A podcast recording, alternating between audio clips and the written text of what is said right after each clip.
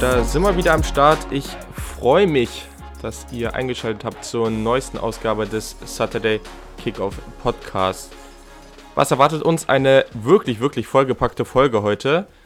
Übrigens, ich hoffe wirklich sehr, dass man die Handwerker im Hintergrund nicht zu stark hört. Das hört momentan leider einfach nicht auf und daher musste ich mich entscheiden, dass das äh, ja, jetzt irgendwann während der Zeit aufgenommen werden muss, während die arbeiten. Aber ich hoffe, momentan sind sie gerade etwas ruhiger und ich hoffe, das passt einigermaßen. Es wird um die Linebacker gehen, es wird um die Safeties gehen und dann gibt es für die kommenden Folgen ab heute noch eine neue Kategorie. Am Ende spreche ich mit Teamfans und Experten immer in einem wirklich ganz, ganz kurzen Abschnitt über die Draft Needs und potenzielle Spieler, die sie für ihre Teams gerne im NFL Draft hätten. Ich persönlich finde es ziemlich cool und sollte vor dem Draft auch nochmal eine ganz gute Mischung zu den Spieleranalysen geben. Also wir haben natürlich immer die Seite, okay, wir analysieren die Spieler, aber dann gibt es eben auch noch die Teamseite. Ich persönlich verfolge natürlich nicht alle Teams so intensiv und es gibt andere, die eben ihre Teams sehr, sehr intensiv verfolgen, die viel dazu lesen und so weiter und so fort. Ich denke, das kann dann eine ganz gute Abwechslung geben. Also, wenn euer Team noch fehlt und ihr selber dabei sein wollt oder jemanden kennt, den ihr davon dafür gerne hören wollt, dann sagt mir auf jeden Fall Bescheid. Ihr könnt mir auf Twitter, auf Instagram at SaturdayKick schreiben und sonst einfach per E-Mail saturdaykick at gmail.com. Da erreicht ihr mich und dann haut gerne das Team eurer Wahl raus, haut auch gerne irgendwie einen Experten oder jemanden raus, wo ihr denkt, das wäre vielleicht eine ganz gute Ergänzung für den Podcast. Und wie gesagt, diese Kategorien oder diese Abschnitte sind wirklich maximal fünf bis zehn Minuten lang. Dadurch kann das jeder irgendwie auch mal zwischendurch einrichten und ich denke, das sollte ganz, ganz, ganz cool werden. Genau. Bevor es losgeht. Noch aber eine kleine andere Angelegenheit nenne ich es jetzt mal. Ich wurde jetzt wirklich seit Monaten, also immer mal wieder darauf angesprochen, und zwar, ob man mich irgendwie auch anders unterstützen kann, in dem Sinne finanziell unterstützen kann. Ich habe persönlich natürlich keine Ahnung, ob die Leute das wirklich meinten und es auch umsetzen würden, aber ich habe jetzt trotzdem mal was eingerichtet. Auf steadyhq.com slash Saturday Kickoff. Ich verlinke das auch hier in den Show Notes. Ich verlinke das auf der Twitter-Seite, auf der Instagram-Seite, da findet ihr das. Also steady, S-T-E-A-D-Y-H-Q.com slash Saturday Kickoff. Könnt ihr jetzt einfach mal reinschauen und euch, falls ihr Lust habt, den Podcast und mich damit zu unterstützen, eines der Pakete aussuchen. Gibt es ganz verschiedene Preispakete, sodass da für jeden was dabei ist, wenn ihr irgendwie nur den Preis von einem Kaffee im Monat ausgeben wollt oder eben vielleicht auch ein bisschen mehr. Ähm, da gibt es dann irgendwie alles. Ich muss dazu natürlich aber noch kurz was sagen, weil mir ist es an der Stelle ganz wichtig. Diesen Podcast mache ich nicht, um Geld zu verdienen. Also dies ist ein absolutes Herzensprojekt von mir. Ich habe einfach persönlich unglaublich viel Spaß damit. Mit euch in der Community irgendwie diesen ganzen Austausch, das ist der Wahnsinn. Und daraus eben auch ein Projekt für, für mich natürlich auch irgendwo, weil ich will natürlich damit Spaß haben, aber vor allem für euch zu machen. Also eure Vorschläge immer konstant umzusetzen. Wenn ihr meinetwegen, kann das irgendwann so werden, dass ihr jede Folge irgendwas vorschlagt und dann wird einfach das gemacht. Das wäre für mich auch vollkommen okay. Also da einfach wirklich ein Projekt zu machen, was der Community dient und worauf ihr auch wirklich Bock habt. Das ist mir persönlich ganz, ganz, ganz wichtig. Ich muss natürlich sagen, gleichzeitig merke ich auch, dass ich dies extrem gerne weitermachen will. Aber vor allem halt auch dann, wenn ich anfange, Fulltime zu arbeiten. Also wenn meine Lebenssituation noch nicht so genau kennt. Also ich wohne jetzt, bin jetzt nach Köln gezogen. Momentan ist natürlich alles in Anführungszeichen recht entspannt, weil wir alle eh nicht wirklich raus können. Ich schreibe gerade noch meine Masterarbeit, mache das jetzt hier nebenbei, was natürlich dann auch irgendwie schon wieder ziemlich äh, viel ist. Und will dann irgendwann im Sommer, im Herbst diesen Jahres, falls das dann irgendwie klappt mit Corona und allem drum und dran, anfangen zu arbeiten, weil ist natürlich irgendwie relevant. Und also wer, wer sich das noch nicht so ganz vorstellen kann, was es ist nicht jede, bei jeder Ausgabe der, der Aufwand, den ich für, diese, für diesen Podcast reinwerfe, ist natürlich sehr, sehr unterschiedlich. Aber für die Folge heute habe ich ungefähr, die letzte Woche ungefähr 15 bis 20 Stunden Arbeit reingesteckt. Das ist verdammt viel Einsatz, verdammt viel Zeit.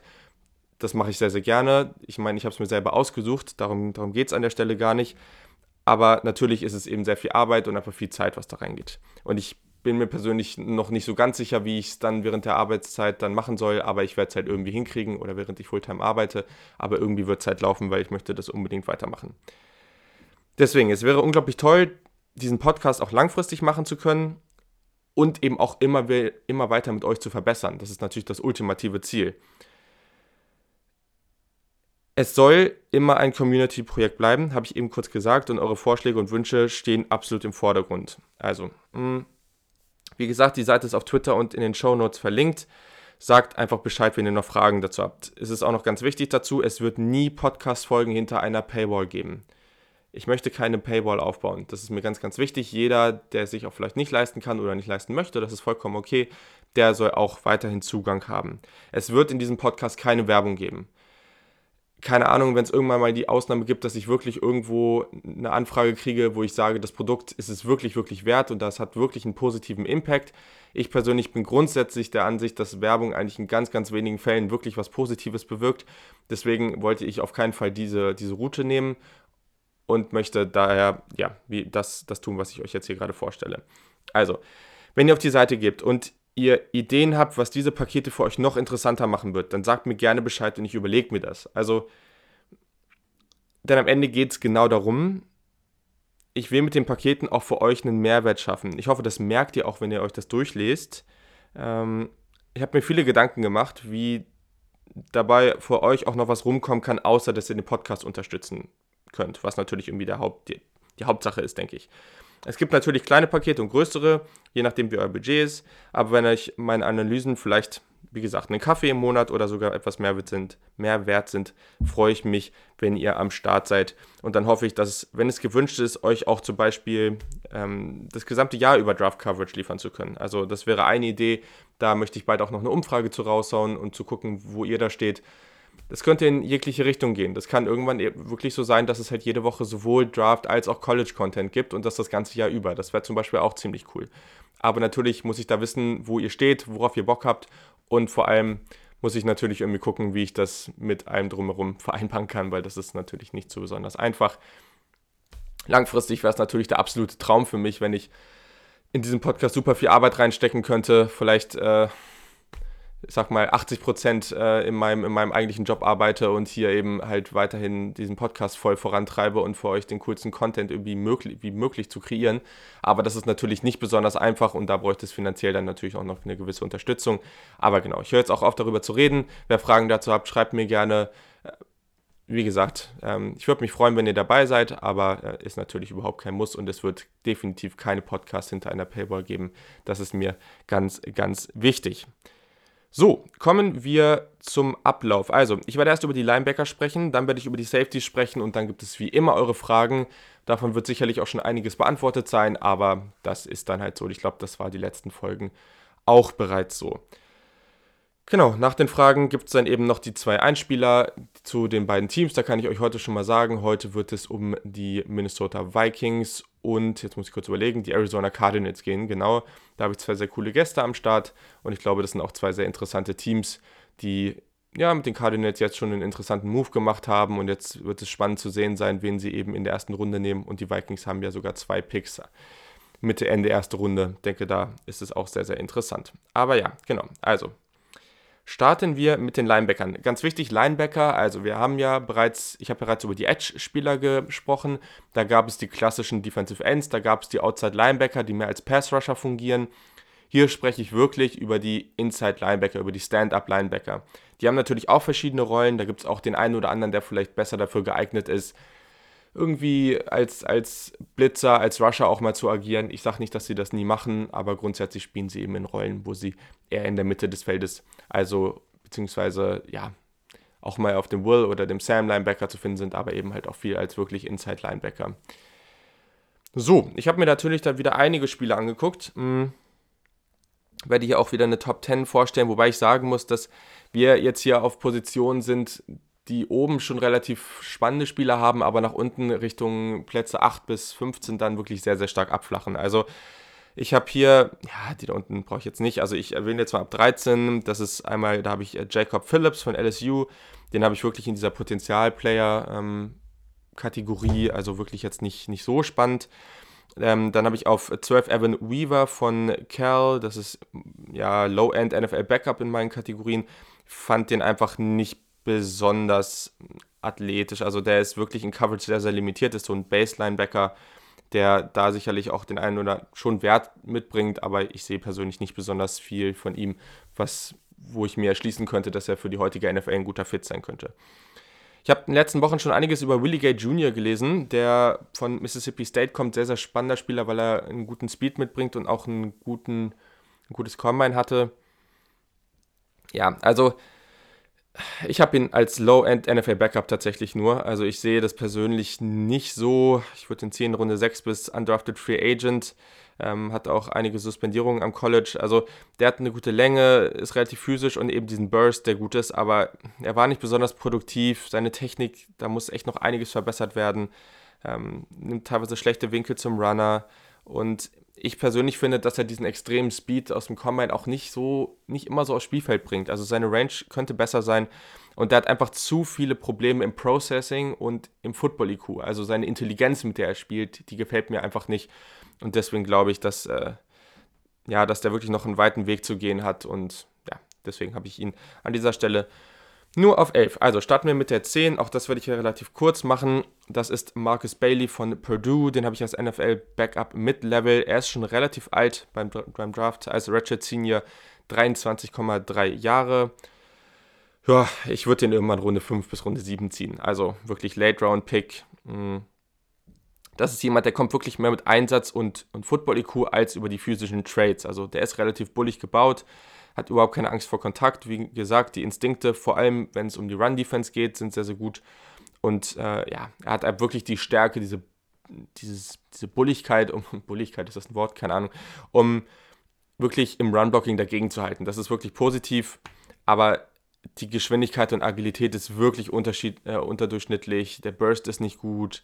Ähm, sein Gap-Shooting ist auch nicht gut. Also in verschiedensten Bereichen des Spiels kann er einfach das nicht liefern, was es wirklich braucht, um Druck auszuüben, um in Coverage wirklich, äh, ja, wirklich großartig jemanden zu verteidigen, vor allem weil das Tempo in der NFL nochmal höher wird.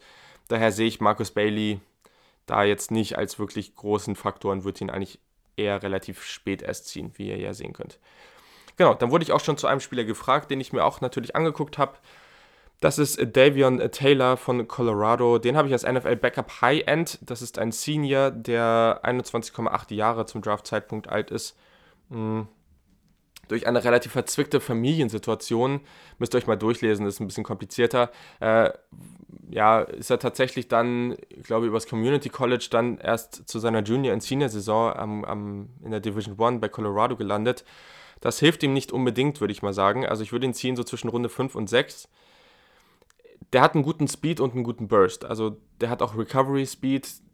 Das hilft ihm an manchen Stellen, weil er teilweise da eben nicht so gut aussieht. Ähm, hat auch einen Hintergrund im, im Leicht, in der Leichtathletik. Hat Sideline-to-Sideline-Speed. Das ist wirklich gut. Die Wingspan ist solide. Ein guter Break auf dem Ball. Ich habe oft einmal geschrieben, Fearless Tackler. Also jemand, der wirklich keine Angst davor hat, mit vollem Kontakt reinzugehen. Das macht er wirklich gut. Ich frage mich immer, ob ihr das hört, weil ich oft bei manchen Sachen so Bewegungen dazu mache. Aber das ist eigentlich total sinnfrei. Naja, egal. Und ich glaube auch, dass er vor allem mit seiner Athletik großes Potenzial dafür hat, im Special Teams wichtig zu werden. Das, ähm, das ist gut. Und was mich ein bisschen positiv gestimmt hat, war, dass seine Hüftmobilität, also diese Flexibilität zum Turn and Run und sowas ganz gut war. Das macht mir noch Hoffnung.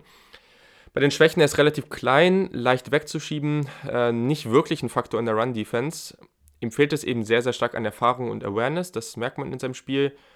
Braucht eigentlich in allen Bereichen seines Spiels noch Entwicklung seiner Technik. Mm, und seine, also er liest seine Keys im Run-Game oft falsch, er hat halt oft äh, ja, schwache Instinkte im Run-Game, es gibt häufiger mal Busted Coverages, also eine Coverage, die komplett falsch gelesen oder einfach irgendwie missinterpretiert wurde von ihm, wo dann der Spieler komplett frei ist, da merkt man halt wirklich, wirklich stark, dass er noch Zeit braucht. Also für mich in der NFL-Rolle ein Will-Linebacker, also ein Weakside-Linebacker, und ich habe mir aufgeschrieben, dass er noch einige Jahre braucht, um wirklich mehr Erfahrung zu sammeln. Und dann könnte er auch das Potenzial aufs Feld bringen. Ich, deswegen habe ich ihn jetzt hier auch als High-End NFL Backup. Ich sehe persönlich, dass er mit zwei, drei Jahren Erfahrung und der richtigen Entwicklung die Trades hat, um ein Starter sein zu können. Aber der wird eben maximal als Backup starten und das ist eben die Frage. Er muss eben auch diese nächsten Schritte gehen. Grundsätzlich ist von den athletischen Trades vieles da und deswegen glaube ich, dass das ein spannender Spieler ist, wenn man den spät sieht. Aber ich würde mir vor allem früh noch nicht zu viel von ihm erwarten und ich glaube eben auch, dass das eben, ja, High Risk, High Reward mäßig. Also der Floor ist relativ niedrig, wobei man eben sagen muss, dass ich glaube, dass er mit, sein, mit seiner Athletik auf jeden Fall ein Faktor für die Special Teams sein kann und das ist natürlich schon mal ganz positiv. Auf 8 habe ich einen Spieler, der auch relativ alt leider schon ist. Das hat mich ein bisschen gestört. Er ist 23,7 Jahre alt beim Draft. Das muss man immer in Relation setzen. Also dieser Spieler wird zum NFL-Startzeitpunkt, falls es eine NFL-Saison geben wird, 24 Jahre alt sein. So, das heißt, wenn er seinen Rookie-Vertrag durch hat, dann ist er irgendwie 28. Oder dann, ja, muss man gucken, so 28, 29 um die Richtung. So, das, das ist schon sehr, sehr alt. Also vor allem für Linebacker, ich glaube, also so Linebacker und Running Back sind halt die Positionen, wo man sagen muss, okay, die kriegen sehr, sehr viel Kontakt die ganze Zeit. Das ist schon, die haben grundsätzlich in den meisten Fällen eher kürzere Karrieren. Naja. Ich spreche von Troy Dye von Oregon. Ich habe den als Average NFL Starter Mid-Level und gerade in dieser Kategorie habe ich jetzt relativ, habe ich jetzt glaube ich einige Spieler, also die kann man natürlich auch austauschen. Weil grundsätzlich hat mir Troy Dye schon ganz gut gefallen. Also ich würde ihn ziehen ab der Mitte, Mitte dritte Runde bis so Ende vierte Runde, irgendwie in dem Bereich. Seine Stärken. Er war auf jeden Fall sehr, sehr productive und ich merke, ich habe bisher gar keine Measurements vorgelesen und das ist bei ihm ganz wichtig, weil er ist 6'3 ein Viertel groß, wiegt 231 Pfund und hat 32 ein Viertel Arme. Also der hat wirklich eine gute Größe und echt wirklich solide Länge. Der, ist, der war sehr, sehr productive am College, ähm, hat in seiner Karriere als Senior bei Oregon ja eigentlich von Anfang an wirklich liefern können. 391 Tackles in seiner Karriere, 13 Sacks, 5 Interceptions, das ist wirklich, wirklich gut. Sehr, sehr physischer Spieler. Der hat eine gute Athletik und einen guten Burst. Das ist, also, der ist groß. Eigentlich auch rel relativ bullig für seine Größe, sage ich mal. Und dann bringt er eben aber auch noch guten Speed mit. Das ist natürlich schon mal eine tolle Kombination. Ähm, er hat echt eine ganz gute Range, wie gesagt, tollen Speed. Seine Run-Defense zeigt er ganz gutes Verhalten gegen Blocker, hat auch die, ja, hat grundsätzlich auch die funktionale Kraft und Geschwindigkeit, um sich durchzusetzen. Gerade beim Block-Shedding helfen natürlich seine langen Arme, weil er da ganz gut irgendwie Kontrolle gewinnen kann. Vor allem gegen dann Interior Offensive Linemen, die dann vielleicht meist nicht ganz so groß sind. Runningbacks haben da kaum eine Chance äh, im 1 gegen 1 gegen ihn, weil er da eben, weil er da eben sehr, sehr physisch sein kann. Und äh, genau, mit seinem Burst, also mit seiner Athletik, mit seiner, mit seiner Beschleunigung, sagen wir es mal so, ist er auch eine ganz, ganz gute Waffe gegen, gegen Outside Run Plays, also auch diese so ein Toss, so Toss Plays, Toss Run Plays, wo es eben darum geht, dass der, dass der Ball so nach außen geworfen wird, so zum Running Back und der dann wirklich einen ganz weiten Bogen in Anführungszeichen um die Ecke nimmt. Da, da ist er auch eine ganz gute Waffe geben, weil er in, da, wenn er das Play erkennt, eben relativ schnell auch dorthin kommt. Im Pass Rush hat er mit seiner, mit seiner Beschleunigung halt wirklich ein, eine gute Grundlage für einen Speed Rush. Also das ist gerade mit seiner Größe und der Geschwindigkeit teilweise schon echt gefährlich. Kommen wir zu seinen Schwächen. Turn and Run in Coverage ist wirklich nicht ideal. Also das ist kein Spieler für Man-to-Man-Coverage. Ähm, sehe ich bei ihm einfach nicht. Heißt jetzt nicht, dass er nie hier und da mal einen Snap haben kann, natürlich, aber grundsätzlich sehe ich ihn nicht als diesen als so ein Corner, äh, Corner sage ich, als so ein Linebacker, der wirklich einen Slot Wide Receiver oder den Running Back 1 gegen 1, vor allem wenn es jetzt so ein dynamischer Running Back ist, im 1 gegen 1 nehmen kann und da wirklich äh, sich konstant durchsetzen kann. Seine Change of Direction ist nicht ideal, das sieht man vor allem gegen Running Backs in Coverage jetzt muss ich vielleicht nochmal dazu sagen, ich habe eben, wo, wo ich gesagt habe, dass Running Backs im 1 gegen 1 kaum eine Chance gegen ihn haben, ich habe von der Run-Defense gesprochen. Also der Running Back ist ein Ball-Carrier, wird, er läuft rein und Troy Dye kommt und haut ihn dann eben um und da, ich glaube, ist das schon so ein typischer Spieler, der dann auch gegen die Derrick Henrys und Co. zumindest eine Chance hätte, im Vergleich zu vielen anderen Jungs. Genau, geht's weiter. Also, Change of Direction, wenn der gegen einen dynamischen Receiving Running Back da steht, dann hat der keine Chance. Also das ist, das ist nicht ideal. Was mich ein bisschen gestört hat, und das habe ich mir eigentlich erhofft mit seiner Erfahrung vor allem auch, sein Processing und die Instinkte in Bezug auf die Run Keys, also seine Verantwortung im Run Game, ist nicht wirklich gut. Also das ist jemand, das ist so ein Run-and-Chase-Player, so ein See and React. Also der guckt und sieht, da passiert was und jetzt reagiere ich. Und nicht, okay, die Offense bewegt sich in die Richtung, ich habe vielleicht auch gewisses, einfach gute, gute Instinkte ähm, und ich bewege mich schon mal in die Richtung und habe dann eben einen Vorteil. Das ist bei ihm halt relativ wenig zu sehen. Und er liest seine, seine Gaps teilweise falsch und verteidigt dadurch nicht die Gaps, für die er verantwortlich ist. Das ist natürlich gerade im Run-Game ein ganz, ganz großes Problem. Also, Troy Dye von Oregon ist für mich ein vielseitiger Inside-Linebacker mit großem Special Teams Upside, was auch sehr, sehr wertvoll in der NFL ist. Also, Zumindest wenn wir jetzt mal davon ausgehen, dass es weiterhin wirklich Special Teams gibt. Ich denke, er sollte recht variabel einsetzbar sein, vor allem für die, für die wirklich heftige Athletik, die der Typ mitbringt. Aber er ist eben schon relativ alt und ich würde ihm dadurch jetzt kein großes Upside zusprechen, wenn es auch darum geht, das Processing und so weiter stark zu verbessern. Also, genau. Troy Dye von Oregon, Average NFL Starter Mid-Level, würde ich ziehen ab Mitte dritte Runde, aber ist in der gesamten vierten Runde auch noch vollkommen okay für mich. Also, genau. Dann ähm, kommen wir zur nächsten Kategorie und da sind wir eben immer noch, beziehungsweise ja genau, wir gehen sogar schon in Average NFL Starter High End und hier kommen wir zu Jordan Brooks, also Jordan mit einem Y, Brooks von Texas Tech, das ist ein Senior. Der gute Mann ist 6 groß, also 6'0 groß, wiegt 240 Pfund, also relativ schwer, ist auch mit seiner Größe, also deutlich kleiner als Troy Dye zum Beispiel und wiegt aber mehr und hat 32,7 Achtel Arme. Also das ist eigentlich ganz positiv. So, wer ist Jordan Brooks? Eigentlich ein ganz spannender Spieler. Er hat in seiner Karriere, hat, und das ist wirklich, wirklich beeindruckend, er hat in seiner letzten Saison 20 Tackles for Loss gehabt. Das musste er erstmal bringen. Das ist natürlich enorm geile Production. Sehr, sehr stark auf jeden Fall, was er da gebracht hat. Der hat, wenn ich seine Stärken jetzt mal aufzähle, wirklich einen guten Burst, also eine gute Beschleunigung, ähm, Gerade beim, beim, beim Gap-Shooting merkt man das. Er hat einen sehr, sehr schnellen ersten Schritt. Der ist da wirklich sehr, sehr explosiv, wie er da so reinjumpt in die, in die Gaps. Das ist wirklich cool. Das macht richtig, richtig Laune, ähm, dabei zuzugucken. Mhm. Sein Einsatz ist sehr, sehr positiv, also sein, sein Effort-Level. Ähm, er ist gut in Coverage, vor allem wenn es darum geht, kleinere Räume zu verteidigen. Also gerade wenn du jetzt eben in einem, in einem Space bist, wo du halt ich sag mal, ja, es ist so drei Right Receiver auf einer Seite und er verteidigt davon eben einen, dann kann er eben relativ schnell reagieren und diese kurzen Räume relativ, relativ schnell schließen und, und da Kontakt aufnehmen. Das ist ja sehr gut. Sein laterales Movement, also seitliches Movement ist positiv, er hat eine gute Wendigkeit, gute Movement Skills. Auch hier haben wir Sideline-to-Sideline-Speed. Beim Tackling hat mir gefallen, dass er sehr, sehr häufig gutes Wrap-Up-Tackling gezeigt hat. Ähm, auch aggressives Tackling dabei. Und da muss man jetzt vielleicht auch nochmal dazu sagen, also wenn ich jetzt bei einem Spieler erwähne, der hat gutes Wrap-Up-Tackling, der hat dies, der hat jenes, das heißt nicht, dass er das bei jedem Tackling-Versuch hinbekommt. Das heißt, wenn ihr jetzt ein anderes Spiel guckt, als das, was ich gesehen habe, ich habe jetzt immer so zwei, drei, vier Spiele, je nachdem, geguckt. Und wenn ihr dann halt drauf da irgendwo reingeht und seht, okay, er hat, hat er mal einen Tackle voll, voll krass verpasst, das passiert. Das passiert jedem Spieler. Also immer in Relation sehen an der Stelle. Schwächen er reagiert eher, als dass er antizipiert. Das ist eben der große Punkt und das ist auch der allergrößte Punkt, wo ich sagen würde, dass das die Spitzenjungs von denen dann irgendwie in der Mitte des Rankings unterscheidet. Die Instinkte könnten dadurch eben besser sein. Er nimmt, er nimmt teilweise schlechte Winkel zum Ballcarrier, kann sich relativ selten gegen Second-Level-Blocks durchsetzen, daher im Run-Game nicht ideal. Und in, Cover in Coverage muss ich auch sagen, sein Turn and Run, also einfach dieses Backpedal, umdrehen, loslaufen, was im Idealfall eine sehr flüssige Bewegung ist, was vor allem Cornerbacks meist relativ gut können. Gerade wenn es auch darum geht, dann, also du, du drehst dich ja nicht sofort um, du drehst dich irgendwie um, wenn du merkst, okay, es geht jetzt tiefer das Feld runter und ich kann nicht mehr mithalten anders.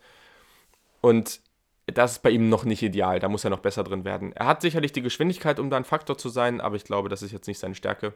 Mhm in der NFL-Rolle würde ich ihn sehen, schon als so ein Sub-Package, ein Cover-Linebacker, also jemand, der wirklich dann, ich finde es schwierig, wenn man immer in traditionellen, in der traditionellen Sprache spricht, dann sagt man, oh ja, bei Third Down, aber ich glaube, also wir gehen ja immer weiter weg davon, dass vor allem bei Third Down geworfen wird, also ich glaube, das könnte jemand sein, der könnte als, als Weakside-Linebacker alle drei Downs spielen, muss sich dann aber in einigen Aspekten schon noch verbessern.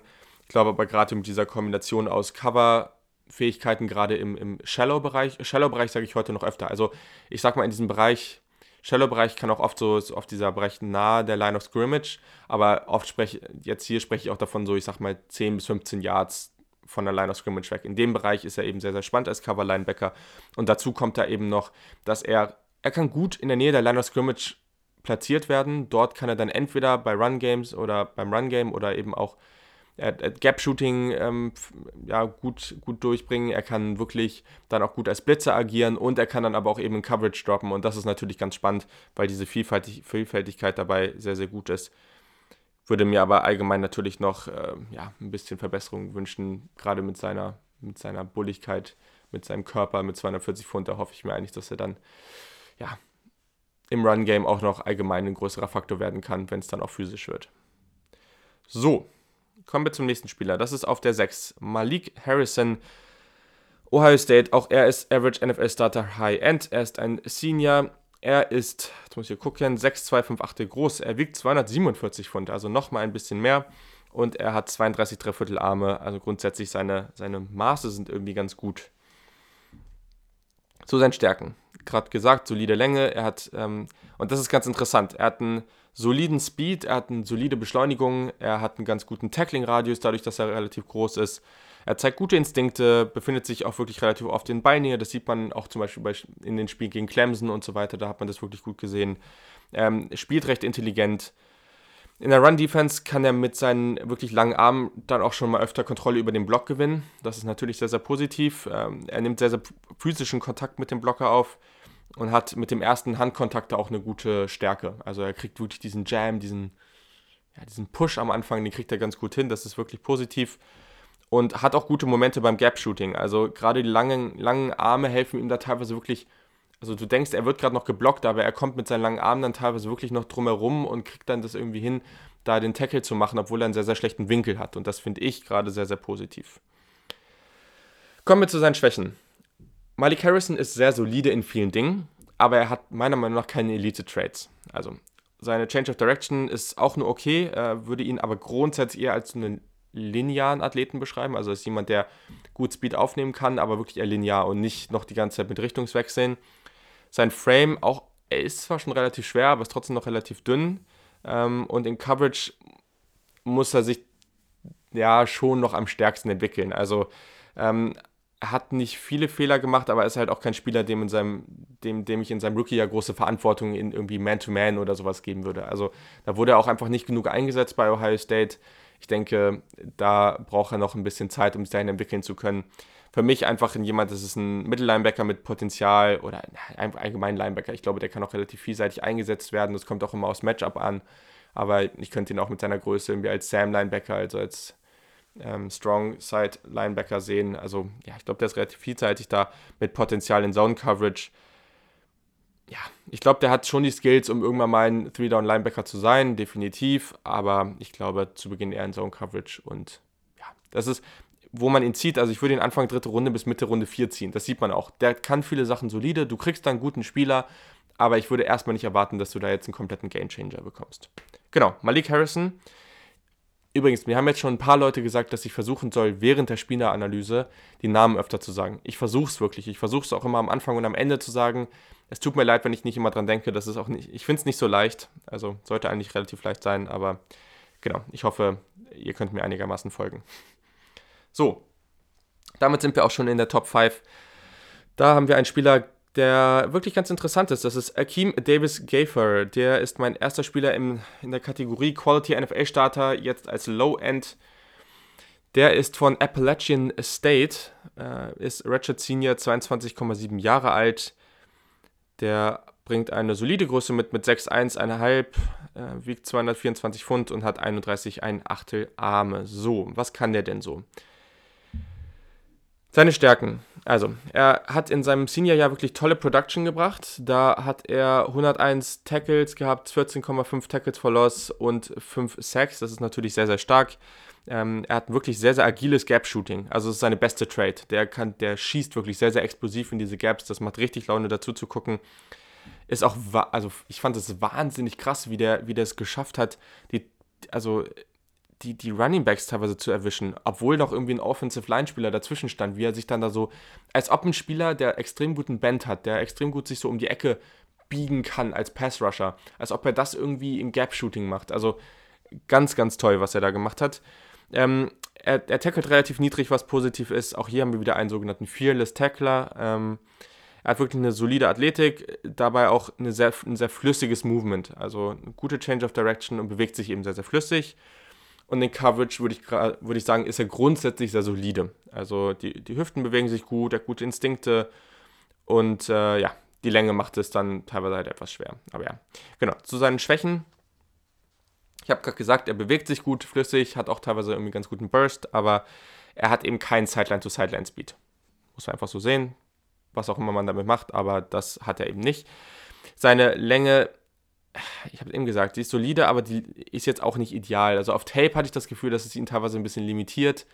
Ich finde das immer so schwierig, weil oftmals sieht man irgendwie einen Spieler, der hat, eine ähnlich lang, hat ähnlich lange Arme und dann auf Tape denkst du aber, oh, der setzt das aber sehr, sehr gut ein und andere eben nicht. Hier hatte ich das Gefühl, es limitierte ihn ein bisschen. Er ist gut im Gap-Shooting, aber nicht im Block-Shedding. Also da hat er wirklich noch enorme Probleme und gerade so seine, seine Nutzung der Hände dabei ist wirklich relativ ineffektiv. Also da muss er noch besser werden.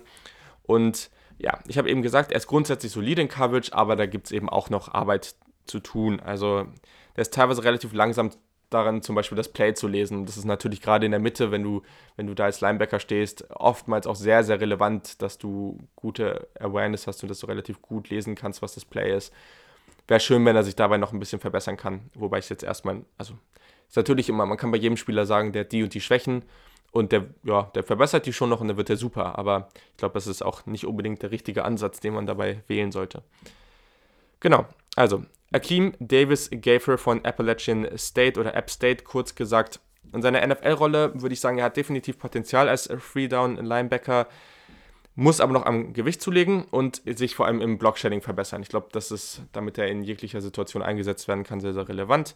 Zu Beginn würde ich ihn wahrscheinlich eher als so einen Sub-Package-Linebacker sehen, wobei ich eben immer wieder am Überlegen bin, weil in Coverage ist er okay und sein Gap-Shooting ist halt super. Vielleicht kann der auch jetzt schon wirklich zu jeder Situation eingesetzt werden. Da muss aber wirklich sein, müssen seine Coaches sich wirklich den Schwächen bewusst sein und ihn dann auch wirklich so einsetzen, wie es gut. Also ich könnte mir schon vorstellen, dass der halt gerade bei Tackles for Loss und so wirklich einen tollen Job macht, aber dann gibt es eben andere Situationen, wo er einfach weggeschoben wird. Da muss man irgendwie gucken, wie man da drumherum arbeiten kann. Also ziehen würde ich ihn ab Ende Runde 2 bis Anfang Runde 4 wäre da alles möglich gerade diesen mittleren Kategorien sehe ich eigentlich immer ein relativ großes Fenster, weil es vielleicht Teams gibt, wo der perfekt in die Defense passt und die sagen, okay, Runde 2 easy. Und andere sagen, ja, wenn er jetzt in Runde 4 noch auf dem Board ist, dann, dann nehmen wir den vielleicht doch. Deswegen kommen da etwas größere Ranges zustande. So, kommen wir auf Platz 4. Und das ist jetzt ganz interessant, weil den habe ich teilweise super niedrig gesehen. Also so in den 200ern äh, im Ranking niedrig. Und das kann ich persönlich überhaupt nicht verstehen. Ich muss dazu sagen, dass natürlich für mich Passing, Coverage und, und äh, all, all diese Geschichten, also einfach äh, Passing Defense wichtiger ist und auch eine gewisse Vielseitigkeit. Das kommt dann vor allem vorher, vorne im Ranking dann nochmal dazu. Aber ich fand, und es tut, also es fällt mir natürlich ein bisschen schwer, aber ich fand Kaliki Hudson von Michigan wirklich super gut. Also ich habe ihn als Quality NFL Starter Low End. Ich werde auch gleich erklären, warum er nur Low End ist. Also, aber er hat trotzdem super viel Spaß gemacht auf, hm, auf Tape. Es gibt einfach diese Spieler, wo man sagt, die können vielleicht ein paar Sachen gut, aber die springen nicht so vom Bildschirm. Die sind nicht so athletisch, die sind nicht so Next Level einfach. Und bei Kaliki Hudson, Hudson, der springt wirklich oft vom Bildschirm. Also er hat wirklich diese Athletik, diese, der fällt einfach auf. Und das ist natürlich schon mal sehr, sehr positiv. Hudson ist ein Senior, er ist 22,5 Jahre alt. Er ist 5'11 groß, 224 Pfund schwer und hat 29,3 Achtel Arme. Also, das ist natürlich nicht besonders positiv. Und deswegen müssen wir auch, wenn wir über ihn nachdenken, auch jetzt während ich seine, seine Stärken und Schwächen nenne, grundsätzlich über ihn nachdenken als einen Linebacker-Safety-Hybrid, als diese. Es gibt tausend verschiedene Namen für diese Bull-Position, äh, Star-Position, wie auch immer ihr, ihr diese den, den Linebacker da jetzt, Linebacker-Safety-Hybrid jetzt nennen wollt, aber so ein bisschen diese Dion, Deontay, Dion Buchanan, ich weiß gerade seinen Vornamen nicht mehr, auf jeden Fall Buchanan, der damals ja bei Arizona und so gespielt hat, ähm, den, den eben diese Rolle finde ich eben, finde ich eben ganz spannend für ihn. Und ja. So, genau, machen wir mal weiter. Also, seine Stärken. Er ist relativ physisch und sein Einsatz gefällt mir wirklich sehr, sehr gut. Auch das finde ich immer extrem wichtig. Wenn ein Spieler sich voll reinschmeißt und immer alles gibt, dann macht das einen großen Unterschied. Das, was ich meinte, er fliegt geradezu über das Feld. Also der hat überhaupt kein Problem damit, sich ohne jegliche Angst in den Spieler reinzuschmeißen, mit vollem Tempo. Das macht richtig Laune. Er ist relativ agil, hat eine gute Change of Direction, einfach allgemein gute, gute Movement Skills. Der bewegt sich einfach sehr flüssig, sehr schnell seine Instinkte sind gut, der ist immer in der Nähe des Balls, bei Coverage hängt wirklich gut an der Hüfte seines Gegenspielers, hat auch all die Athletik, um Slot Receiver und Talents zu covern. Problem ist, dass ihm vielleicht teilweise die Größe dafür fehlt. Aber gerade wenn man sich seine Coverage Raps anguckt, das ist wirklich sehr, sehr positiv, wie eng er auch am, am Spieler dran ist. Und das erinnert schon teilweise mehr an Cornerbacks als an Linebacker. In der Run-Defense. Der weicht Second-Level-Blockern relativ gut aus, weil er so klein und wendig ist, aber klar, hat natürlich auch so seine Schwächen dabei, über die ich gleich noch spreche. Ähm, hat aber ganz gute Instinkte, den Ballträger zu finden. So, er hat, ähm, was Tackling und auch Quarterback Spy angeht, einen tollen Break zum Tackle, einen guten Burst. Und das ist schon ein Spieler. Also, wenn er jetzt, ich sag mal irgendwas, mit Lama Jackson bin ich mir nicht so sicher, aber wenn da jetzt halt so ein Lama Jackson, Kyler Murray, Dak Prescott oder sowas steht und du willst halt jemanden zum Quarterback Spy haben, also willst einen Spieler in der Mitte des Felds haben, der wirklich den Quarterback beobachtet und falls der losrennt, dann eben auch äh, den stoppen kann. Und ja, also das könnte der auf jeden Fall. Äh, zu seinen Schwächen, wie gesagt, Länge und Wingspan ist ein klares Minus. Er ist nicht besonders groß und bullig, dadurch könnte er auch schon gegen größere Runningbacks oft den kürzeren ziehen. Also wenn jetzt ein Derrick Henry daherkommt, der wird ihn einfach überlaufen. Ähm, das hat man gegen Army ganz gut gesehen. Da wurde der im Running Game komplett überrollt und Army wirft ja auch nicht so viel, deswegen war das da sehr, sehr offensichtlich. In Coverage ist natürlich seine Länge ein, ein großer Nachteil. Also gegen Tight Ends wird er von der Athletik häufig den Vorteil haben, definitiv. Ist aber dann bei der Länge relativ unterlegen. Also wenn er jetzt irgendein Talent irgendwie mit 6'5 ankommt, das ist natürlich ein extremer Unterschied. Genau, und er ist teilweise schon auch zu aggressiv. Also das sieht man immer wieder, wenn Spieler wirklich dieses Fearless haben, dieses wirklich ohne Angst rein, reinbrettern mit großem Tempo. Du wirst es sehen, dass sie halt hier und da am Spieler vorbeispringen, weil die halt einen guten Juke-Move haben oder sowas. Und das ist natürlich dann schwierig aufzuhalten. Muss man einfach so sehen. Also, in seiner NFL-Rolle ist das für mich so ein Safety-Linebacker-Hybrid, Sub-Package-Linebacker, irgendwie sowas. Ich finde ihn sehr, sehr spannend. Der hat wirklich gute Coverage, der hat tolle Movement-Skills, aber er ist halt stark limitiert durch gewisse Aspekte in seiner Länge.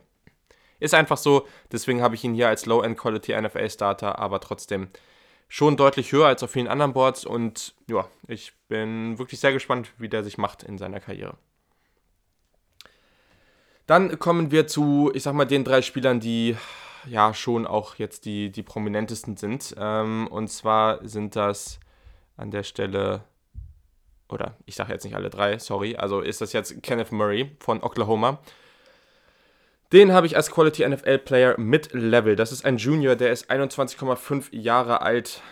Der Kenneth Murray ist 6,2,5 groß, wiegt 241 Pfund und hat 32 Dreiviertel Arme. So. Ich würde schon sagen, dass jetzt zwischen Murray und auch äh, Kaliki Hudson so der so schon so ein gewisser so eine gewisse Gap ist. Also wir müssen hier schon sagen, okay, die drei Jungs oben, das sind schon die drei Kandidaten. Ja, wo ich, wo ich verstehen würde, wenn die in der ersten Runde gehen. Also ich persönlich würde Murray ab Mitte Runde 2 ziehen, bis Anfang Runde 3, irgendwie in dem Fenster, aber ich könnte es nachvollziehen. So, zum Murray. Seine Stärken. Er hat tolle Movement Skills, toller Burst. Wenn man ihn sieht, das ist so ein Easy Mover. Also jemand, der sich wirklich sehr leicht, flüssig und gut bewegen kann. Das, das fällt ihm einfach leicht. Man sieht sofort, der ist wirklich athletischer als der Rest. Und das ist wirklich sehr, sehr positiv. Dadurch eben wirklich gefährlich als Blitzer, ein sehr, sehr guter Gap-Shooter, extrem slippery, also sehr, sehr schwer zu greifen. Ähm, eben natürlich auch gerade, wie ich es eben gesagt habe, eben wenn es um Blitzing geht, ähm, durch durch seine Geschwindigkeit hervorragend gegen Screens und auch gegen kurze Dump-Off-Pässe. Also wenn da irgendwie diese kurzen Pässe irgendwie rechts und links von der Offensive Line an die Line of Scrimmage kommen, dann ist das jemand, also man wird relativ häufig ihn als allererstes dort sehen, der da den Tackle macht. Genau. Weil, da kommt noch dazu, dass er relativ tolle Instinkte und gute Antizipation des Plays mitbringt. Also vor allem, wenn es dabei um Downhill-Plays geht, also ich werde das auch bei den Safeties noch relativ häufig unterscheiden, geht es hier darum, dass er relativ schnell und guten Burst und gute Antizipation hat, wenn er dahin geht, was er sieht vor sich. Also er, er, er droppt ein bisschen zurück und dann sprintet er nach vorne, da wo der Ball hingeht, oder passiert das hinter ihm. Da ist oft ein Unterschied bei. Hier ging Downhill Plays, also Downhill Plays, Plays an der Line of Scrimmage, in der Nähe der Line of Scrimmage. Da geht er eben sehr, sehr gut hin und das kann Quarter, Quarterback Blitzing sein, Run Defense, Plays gegen Dump-Off-Pässe. Das macht er wirklich sehr, sehr gut.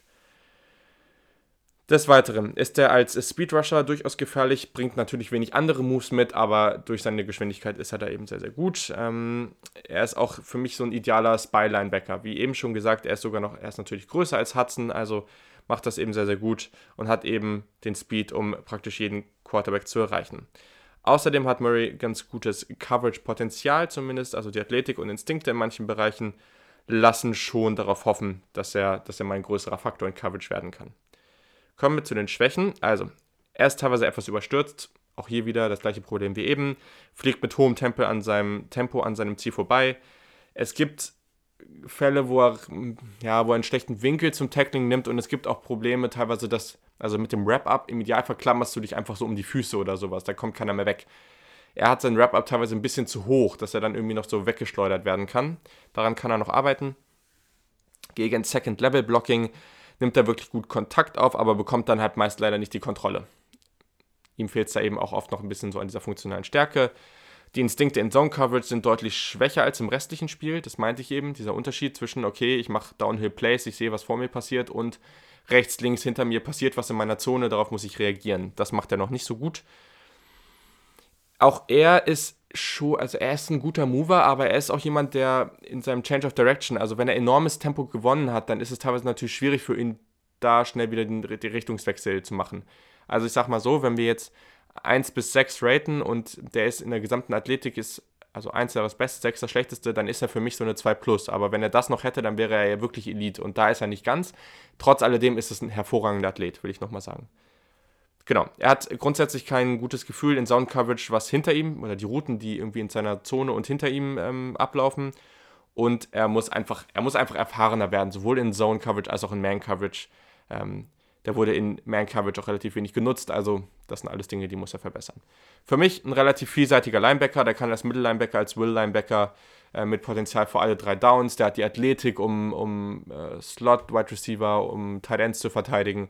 Ähm, ist die Frage, ob er das von der Größe her hinkriegt, aber für die Linebacker, die wir bisher gehört haben, ist er mit 6,2,5 ja relativ groß. Also ich sehe den schon relativ vielseitig und denke, da ist viel Potenzial. Ich, wie gesagt, würde den ziehen ab der zweiten Runde ähm, und auch noch Anfang dritte Runde wäre auch noch okay für mich. Also, Kenneth Murray von Oklahoma. Und damit sind wir jetzt schon bei der Top 2, also den besten beiden. Und da haben wir hier tatsächlich wieder ein Duo im All-Pro-Level. Also, wir haben hier jemanden im All-Pro Low-End und das ist Patrick Queen. So, der spielt bei LSU, ist also National Champion geworden. Er ist Junior, er ist beim Draft erst 20,8 Jahre alt. Sehr, sehr positiv, noch sehr, sehr jung und macht dafür schon verdammt viel gut. Also, das ist sehr cool. Genau, wenn wir auf seine Statistiken gucken, hatte er im letzten Jahr 85 Tackles, 12, Ta 12, 12 Tackle for Loss und 3 Sacks, eine Interception, also sehr, sehr schön. Ich würde den guten Patrick Queen ziehen. Ab Mitte erste Runde bis Anfang zweite Runde wäre für mich auch noch okay. Also, kommen wir zu seinen Stärken. Er hat wirklich eine gute Short Area Quickness. Also in, in klein, auf kleinem Raum kann er sich wirklich sehr schnell in jede Richtung bewegen. Allgemein Beschleunigung ist gut. Kann sich gut gegen Second Level Blocker durchsetzen. Wird er auch wirklich selten aus dem Spiel genommen durch einen Blocker. Und das ist natürlich positiv. Also musst ja nicht jedes Mal das Play machen, aber wenn du komplett rausgenommen wirst und der Linebacker, äh, der, der, Running Back irgendwie 5 cm an dir vorbeilaufen kann und du kannst nichts dagegen machen, das passiert dir gegen ihn relativ selten. Genau, ich habe gesagt, er hat gute Beschleunigung, er hat eine gute North-South-Geschwindigkeit, also oben nach unten, Downhill, ne? also Defense-Richtung in Offense-Richtung, das macht er vor allem sehr, sehr gut. Ähm, Change of Direction hat mir auch ganz gut gefallen. Er hat Sideline-to-Sideline-Speed, ist relativ bullig, sein Tackling ist solide, seine Instinkte sind gut. Ähm, wirklich toller Pursuit and Effort. Also ist wirklich einer dieser Spieler, der konstant der Erste beim Ballcarrier ist, also beim Running Back oder eben beim, beim Wide Receiver, beim, beim äh, Quarterback. Aber grundsätzlich jemand, der einfach wirklich großen Einsatz zeigt und wirklich all mit her sprintet, wo es irgendwie nur geht. Das ist sehr, sehr gut. Und ich finde ihn zumindest spannend als Coverage-Linebacker. Also vor allem durch seine Movement-Skills, glaube ich, ist da sehr, sehr viel Potenzial. Er bringt grundsätzlich gute Instinkte mit. Und er hat auch einige Plays gehabt, wo er wirklich tolle Interceptions hatte, wo er wirklich in, in die Route von dem Receiver gesprungen ist, also undercutted praktisch. Also Wide Receiver läuft auf 10 Yards irgendwie parallel seine Route und du untercuttest praktisch diese Route und springst rein und fängst den Ball ab. Das hat er auch mal gemacht. Das war sehr, sehr positiv. Also Patrick Queen hat da schon einiges, was er mitbringt. So. Ähm, und bei seinen Schwächen, also richtig, richtig Schwäche, habe ich tatsächlich echt nur, dass er an seiner Technik beim Tackling noch ein bisschen arbeiten muss. Und denke, in Coverage kann man halt noch sagen, dass er, da ist viel Potenzial, der macht das schon sehr, sehr gut. Aber vor allem, wenn wir jetzt im Spieler vergleichen, der jetzt noch kommt, da ist eben schon noch ein Unterschied in, in den verschiedensten Bereichen. Also wenn wir auf die Länge gucken, Patrick Queen ist 6'0, ein Viertel, wiegt 229 Pfund und hat 31,58 Arme. Also er ist jetzt auch nicht der Größte und so. Das sind schon noch Unterschiede, wo man sagen muss, das ist ein sehr, sehr guter Spieler. Ich glaube, der kann, also da auch nochmal die Erklärung, All-Pro, was heißt das, wenn der Low-End und wenn der High-End ist? Für mich ist ein All-Pro, Low-End ein Spieler, der vielleicht irgendwann in seiner Karriere mal auf dem Level spielt und mal irgendwie in der Diskussion ist. Und ein All-Pro, High-End ist jemand, der schon regelmäßiger ähm, in dieser Kategorie ist und regelmäßiger mal dafür in Frage kommt. Wo ist jetzt der Unterschied zum Hall of Fame-Spieler? Das ist einfach der Spieler, der eigentlich jedes Jahr in der De Debatte oder eigentlich fast jedes Jahr gesetzt sein muss als All-Pro-Spieler und eben dann auch für die Hall of Fame in Frage kommt. So, nochmal, um das kurz zu erklären. Aber Patrick Queen ist ein super spannender Spieler. Wenn ihr den Mitte, Ende erste Runde kriegt, dann habt ihr da auf jeden Fall einen ganz tollen Akteur für euer Team. Genau, dann kommen wir zu der Nummer 1 und wer ist das sonst als Isaiah Simmons? Und ich kann gleich sagen, also, ähm, das ist ein richtig, richtig geiler Spieler. Ähm, ich erkläre auch gleich nochmal was dazu, weil ich glaube, wie, wie verschiedene Leute Aspekte oder Trades gewichten, ist hier wichtig. Aber das ist, der ist für mich ein All-Pro High-End und er ist tatsächlich mein Nummer 1 Spieler auf dem gesamten Board. Also wir haben noch nicht über die Running Backs, Defensive Tackles und Safeties gesprochen. Kleiner Spoiler, es kommt kein Safety, der, der über ihm ist, aber ähm, bei den anderen weiß ich es natürlich noch nicht, aber ich rechne jetzt erstmal nicht damit. Also es gibt eine sehr, sehr gute Chance, dass Isaiah Simmons mein Nummer 1 Spieler auf dem gesamten Board ist. Genau, was macht Isaiah Simmons? Er ist ein Redshirt Junior bei Clemson, also auch ein sehr erfolgreich, eine sehr erfolgreiche College-Karriere. 21,9 Jahre alt beim Draft. Er ist groß. 6,358. Er wiegt 238 Pfund und hat 33,38 Arme. Das ist schon nochmal ein ordentlicher Unterschied zu Patrick Queen. Genau, also was macht er gut? Der ist einfach extrem vielseitig in, seiner Production. Das muss man einfach mal sagen. Gegen South Carolina hatte er in der ersten Halbzeit neun Tackles, zwei Tackle for Loss, ein Sack und einen Pass Breakup. Der Typ hat überall gespielt. Der, der hat gespielt als Inside Linebacker, als Outside Linebacker, als Cornerback, als Slot, als Safety, als Edge hat er auch Snaps gehabt. Also der war überall aktiv und der macht auch überall Sachen sehr, sehr gut. Das muss man vielleicht noch dazu sagen. Also, der hat natürlich eine tolle Länge und eine tolle Wingspan. Das ist so wieder jemand Easy Mover. Der bewegt sich sehr, sehr flüssig über, über das Feld. Das fällt dir sofort auf. Der kann überall eingesetzt werden und hat von der Athletik keinen massiven Nachteil wenn, und in vielen Bereichen sogar einen extremen Vorteil. Eine gute Geschwindigkeit, ähm, also eine guten, gute Beschleunigung, hat auch diese Long Strides, also lange Schritte, die er oftmals machen kann, wodurch er dann relativ viel Boden in kurzer Zeit mit wenig Schritten hinter sich lassen kann grundsätzlich, ich habe mir aufgeschrieben, dass seine flüssigen Bewegungen, also der bewegt sich wirklich sehr, sehr flüssig, sehr gut, das sollte mit seiner Größe eigentlich nicht möglich sein. Das ist ein sehr, sehr guter Tackler im, im Open Space, also im freien Raum, wenn nicht viele Spieler drumherum sind. Ähm, hat einen unglaublichen Tackling-Radius, äh, tatsächlich teilweise auch dieses Stonewall-Tackling, also wenn du wirklich so wie ist das zu erklären, ja. Also nicht dieses typische, du rennst mit jemandem mit und tackelst ihn dann, sondern du versuchst wirklich so jemanden wirklich läuft gerade auf dich zu und du versuchst ihn einfach so zu stoppen. So, das kriegt er auch teilweise ganz gut hin. Ähm, er geht dabei eben auch schön tief und gleicht es dadurch aus, weil er ist ja relativ lang und dünn, aber er gleicht es eben durch seine, dadurch, wie er sich positioniert, auch mit seinem Körper ganz gut aus. Beim Pass Rush, also hat einen guten Speed Rush und auch einen Bend. Also der kann sich um die Ecke biegen. Das ist sehr, sehr positiv. Ähm, Blitz und Coverage des Guys ist mit ihm natürlich sensationell. Also das hat, das hat Brent Venables bei der Defensive Coordinator von Clemson nonstop gemacht. Ihn irgendwie in der Nähe oder von der Line of Scrimmage in der Nähe irgendwie am, Slot-Cornerback oder sowas aufstellen.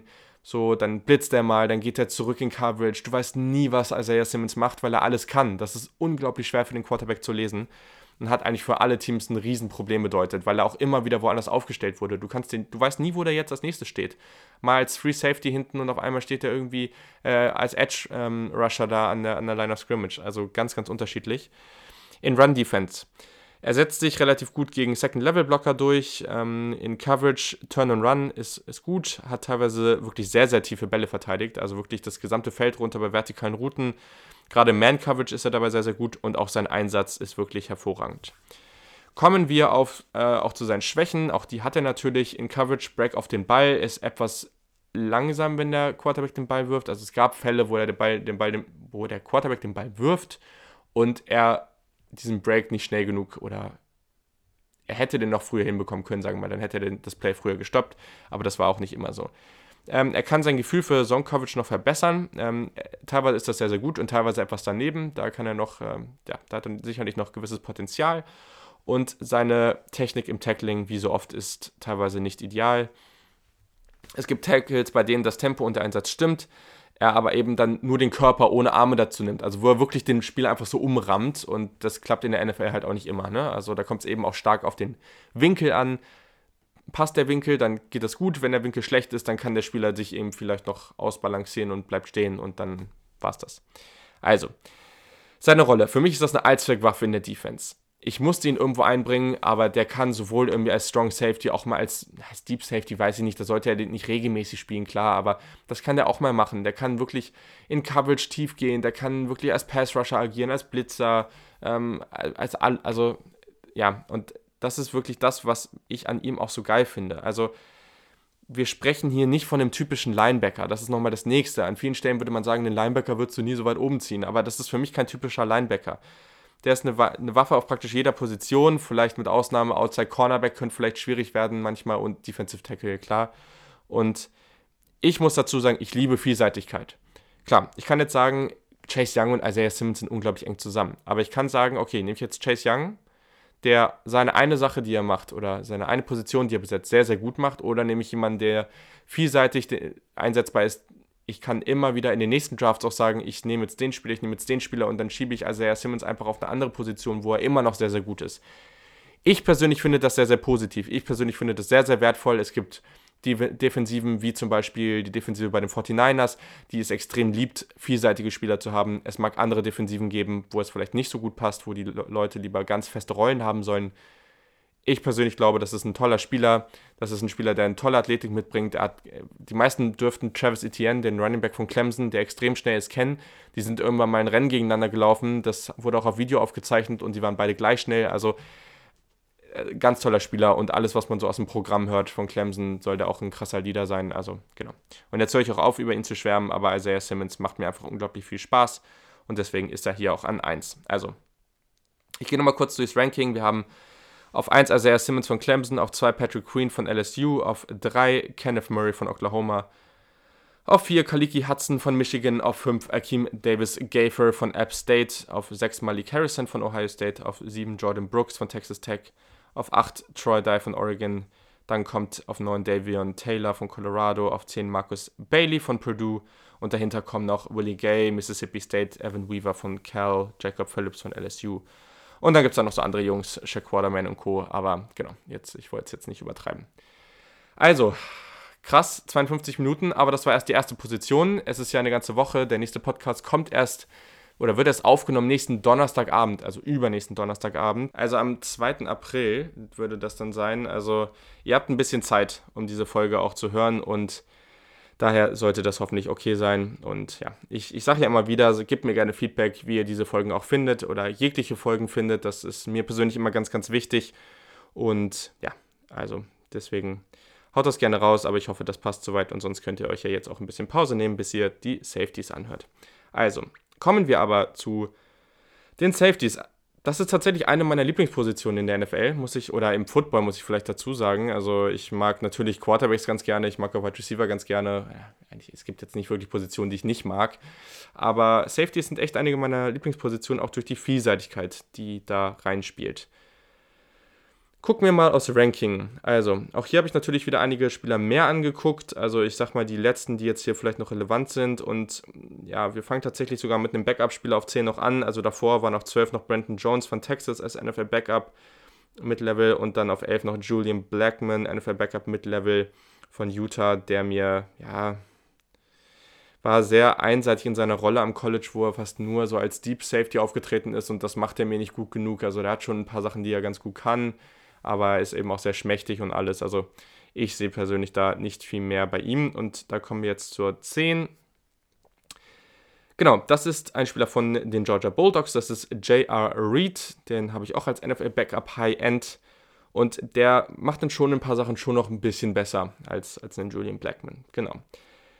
Das große Problem ist, dass der als Ratchet Jr. schon 24,3 Jahre alt sein wird ähm, beim Draft. Also der ist dann zur, Karri zur Karriere, zur NFL-Saison schon fast 25.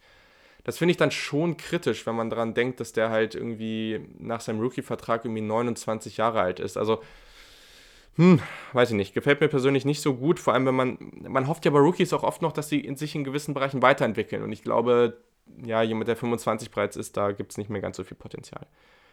Nichtsdestotrotz mag ich den Spieler an sich und ich würde ihn ziehen so am dritten Tag, irgendwie Anfang Runde 5 bis Runde 6, irgendwie in dem Bereich. Er bringt mit eine tolle Awareness, gerade mit der in den Shallow-Bereichen agiert. Also irgendwie nahe der Line of Scrimmage, auch Sideline to Sideline, überall in diesen Bereichen, aber eben, ja, eher, eher so am unteren Bereich. Ähm, seine Athletik ist solide, also der Speed ist solide, erreicht damit auch relativ viele Outside-Runs, also das ist ganz positiv. Ähm, ist auch hier wieder, ich habe es eben schon erwähnt, ist vor allem athletisch, wenn er downhill gehen kann. Also er erreicht so relativ schnell von, die, von der Deep Safety Position, wirklich die tiefe Zone, bis ins Backfield den, den Runner. Das kriegt er ganz gut hin, das ist ganz positiv. Ähm, der ist kein unglaublicher Mover, also jetzt nicht irgendwie ein extremes Talent, was das angeht, aber sicherlich jemand, der in allen Athletikbereichen grundsolide ist und wo man sich keine großen Sorgen machen muss. Genau. Sein Tackling, also ist ein starker Open-Field-Tackler, also wirklich so im, im, freien Raum macht er das sehr, sehr gut. Hat eine gute Wrap-Up-Technik ähm, und ist auch ein sehr geduldiger Tackler. Also niemand, der jetzt an dem Spieler vorbeischießt, sondern wenn er merkt, okay, das funktioniert gerade nicht gut, er setzt gerade irgendwie so, so einen Juke-Move an, also der Wide Receiver, der Running Back, dann kommt er auch dahin und, und stoppt kurz und wartet und tackelt dann ein bisschen kontrollierter. Und das kriegt er auch sehr, sehr gut hin. Das gefällt mir natürlich.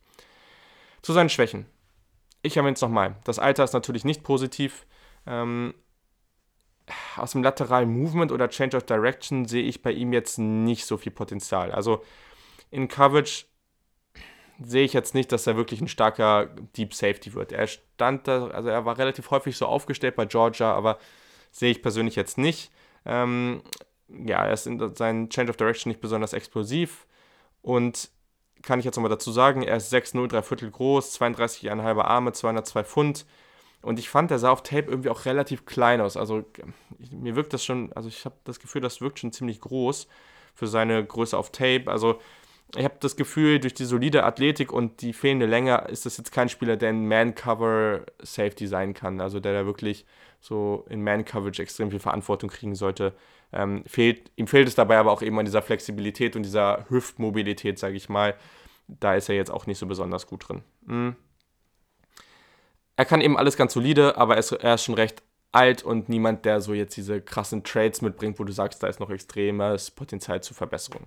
Daher sehe ich ihn so als einen soliden dritten Safety oder so einen sogenannten Roamer im Shallow Space, also jemand, der sich viel so in diesem unteren Bereich, also in der Nähe der Line of Scrimmage hin und her bewegt, da auch mal hier und da mal Coverage sein kann in den kürzeren Bereichen oder halt wirklich schnell agieren kann und dann gerade bei kürzeren Pässen für Tackling sorgen kann, weil er da eben sehr, sehr gut ist.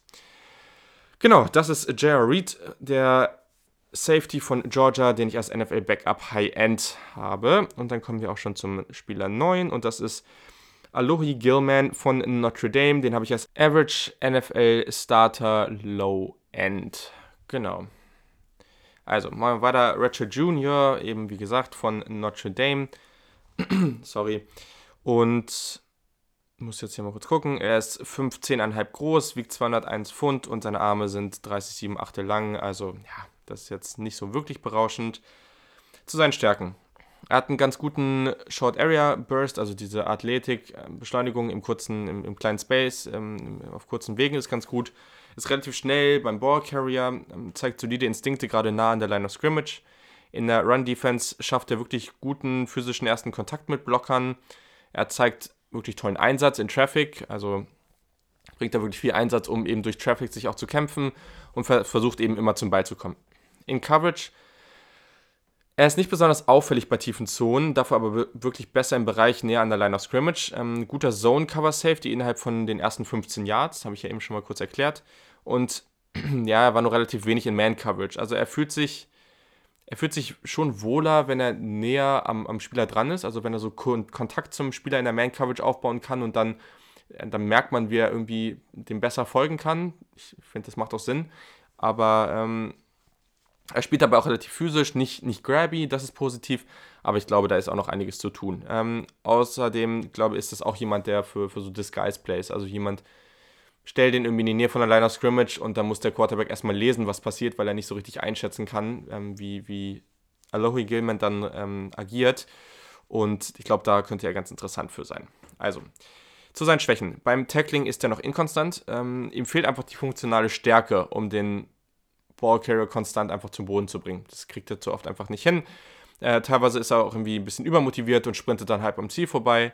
Äh, er zeigt keine besonders guten Instinkte als Deep Safety, ist da, ist da wirklich selten auch außen zu Hilfe. Also der Deep Safety steht ja auch relativ häufig in der Mitte des Feldes und im Idealfall liest er das Spiel äh, oder das Play ganz gut und geht dann, entwickelt sich irgendwie in die Richtung, wo das Play hingeht, wenn es eben nicht über die Mitte kommt und dann ja, die guten Safeties sind dann halt auch außen mal dabei und machen dann Play. So, und das macht er halt relativ selten bis gar nicht.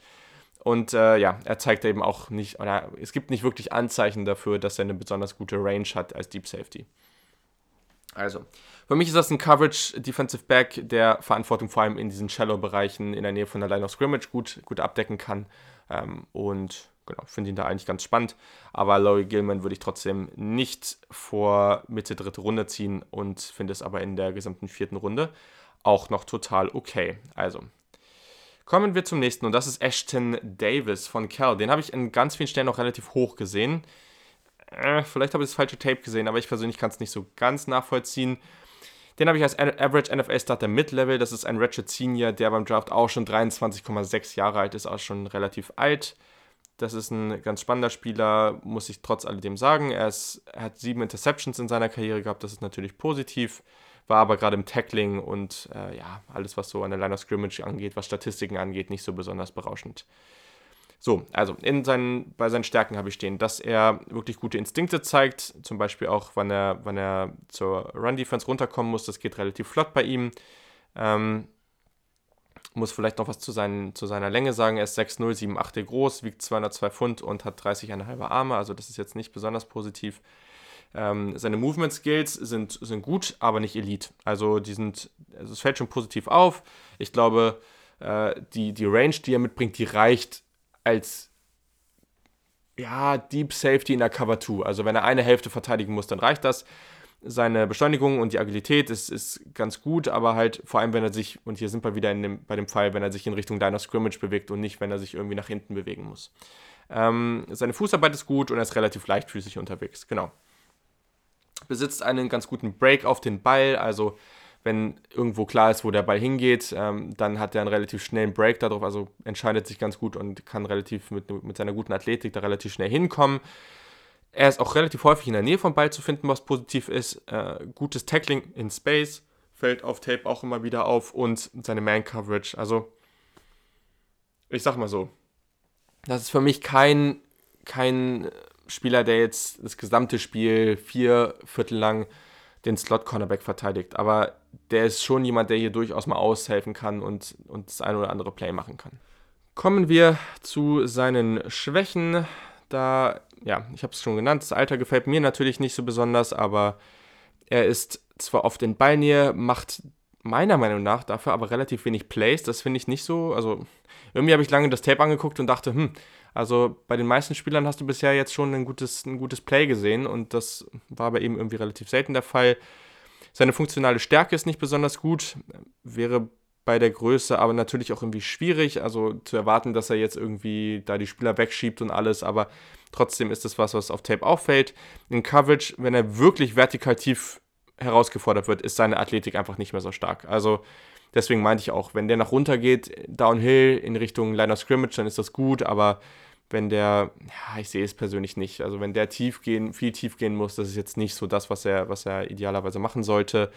Ähm, sein Tackling, also als Box Safety ist er dann nicht mehr so. Also er ist jemand im Open Space, der gut als Tackler ist, aber wenn du ihn als Box Safety nimmst, da wo er wirklich dann auch gegen, gegen, gegen, die, gegen die Running Backs, gegen schwere Spieler dann auch wirklich dann sich durchsetzen muss vorher in Traffic und so, ähm, fand ich nicht gut. Er hat teilweise schlechte Winkel zum Runner genommen, ähm, wodurch er dann auch teilweise überhaupt nicht zum Tackle ansetzen konnte oder überhaupt nicht dahin gekommen ist. Das kann man gegen Washington ganz gut irgendwie Ende, zweiten Viertel, Ende zweites Viertel sehen. Und er hat teilweise auch mal gute Tackling-Sequenzen, aber er nimmt halt einfach zu oft schlechte Winkel und ist zu wenig physisch. Das hat mich da einfach gestört. Für mich, ich finde es schwierig. Also auf der einen Seite ist das schon jemand, der in Cover 2 da diese eine Hälfte verteidigen kann, aber gleichzeitig würde ich es halt nicht so gern sehen, dass der andauernd tief herausgefordert wird. Also finde ich schwierig. Also wenn das so jemand sein kann, es gibt ja auch immer so Plays, wo du, wo du siehst, okay, du bist so aufgestellt wie in der Cover 2, aber ein, ein ähm, ein tiefer Safety geht halt hoch in die tiefe Coverage und einer geht halt eher runter in diese Rubber ja, wo du irgendwie dann in der, in der Mitte des Feldes aufhältst und da irgendwie versuchst so auszuhelfen. Da könnte ich ihn persönlich eher drin sehen, weil er vor allem auch die Athletik hat, um relativ schnell eben zum, zur Run-Defense dazuzukommen. Das fände ich persönlich ganz positiv für ihn. Und daher, ja, Ashton Davis ist für mich jemand, ich weiß nicht so richtig, wo ich den einsetzen soll. Das ist eben, also bei Isaiah Simmons zum Beispiel kannst du den überall einsetzen. Bei Ashton Davis bin ich mir noch nicht so richtig sicher, wo ich ihn gerne einsetzen würde. Das ist dann vielleicht die negative Seite der Medaille. Ziehen würde ich den so ab Mitte, Ende dritte Runde bis Anfang fünfte Runde, fände ich das auch noch vollkommen okay. So. Genau. Kommen wir zu dem nächsten Spieler, das ist K1 Wallace, der hat bei Clemson gespielt, das ist ein NFL Average Starter Mid-Level, Senior, 22,9 Jahre alt, genau, hatte fünf Interceptions in seiner Karriere, ähm, hat aber dann gerade bei Tackle for Loss und Sacks relativ wenig gemacht, also da gab es nicht so viele Zahlen, die man da jetzt präsentieren könnte. Ähm, sind natürlich jetzt aber auch bei den Safeties, wo das jetzt nicht mehr so offensichtlich ist wie bei den Linebackern. Der gute Mann ist 5'11 groß, wiegt 206 Pfund und hat 31er Arme. Und ja, ziehen würde ich den ab Runde 3 bis Runde 5 irgendwie in dem Bereich. Also, in Coverage hat er auf jeden Fall einige Stärken. Also er zeigt relativ gute Snaps in Man-Coverage, isoliert, teilweise sogar außen an der Seitenlinie. Ich sage jetzt nicht, dass er das regelmäßig gut macht, aber er hat auf jeden Fall Snaps, wo er da sehr, sehr gut aussieht. Er spielt in Coverage relativ physisch, ähm, macht einen, hat einen guten Break auf den Receiver, sobald er den Ball hat zeigt teilweise gute Instinkte und springt in die Route, bevor der Ball den Receiver erreicht. Ähm, das kann man vor allem gegen Ohio State ganz gut sehen. Da lässt er den Ball leider fallen, aber da hat er das wirklich gut geschafft, in dem einen Play wirklich ähm, diese Route zu undercutten und da fast ein extrem wichtiges Play zu machen. Also war auch so gut, aber mit der Interception natürlich noch wertvoller. Aber auch hier, das waren alles Plays, die downhill waren. Also er geht zurück, Backpedal, geht zurück und dann passiert vor ihm was und er sprintet rein, weil er eben downhill sieht, was er machen soll oder was er machen kann, was möglich ist. Und bei vertikalen Plays, äh, tiefen Coverage, ähm, dann, ja, da, da sieht man das eben noch nicht so viel. Seine Athletik, ähm, also okay, ich muss dazu vielleicht noch sagen, also auch hier wieder ein Spieler, der in diesen Shallow-Bereichen 10, 15 Yards zwischen Line of Scrimmage und, oder Line of Scrimmage und dann 10, 15 Yards, so in den Bereichen würde er am besten aufgehoben sein. Seine Athletik ist gut, er hat einen guten linearen Speed, ähm, gerade diesen Short Area Quickness ist eigentlich auch ganz gut oder dieser Speed ähm, macht relativ große Schritte, ist ein physischer Tackler. Genau. Kommen wir zu seinen Schwächen. Also, die Länge ist sehr, sehr durchschnittlich. Ist mir jetzt nicht gerade, also offensichtlicherweise haben wir eben gehört, aber ist mir auch einfach nicht positiv aufgefallen. Seine Change of Direction ist nicht besonders gut, ähm, sein Long Speed ist auch nicht so gut. Also, das meine ich eben linear als mit seinem Burst in, in kurzen Bereichen nähe der Line of Scrimmage ist das gut.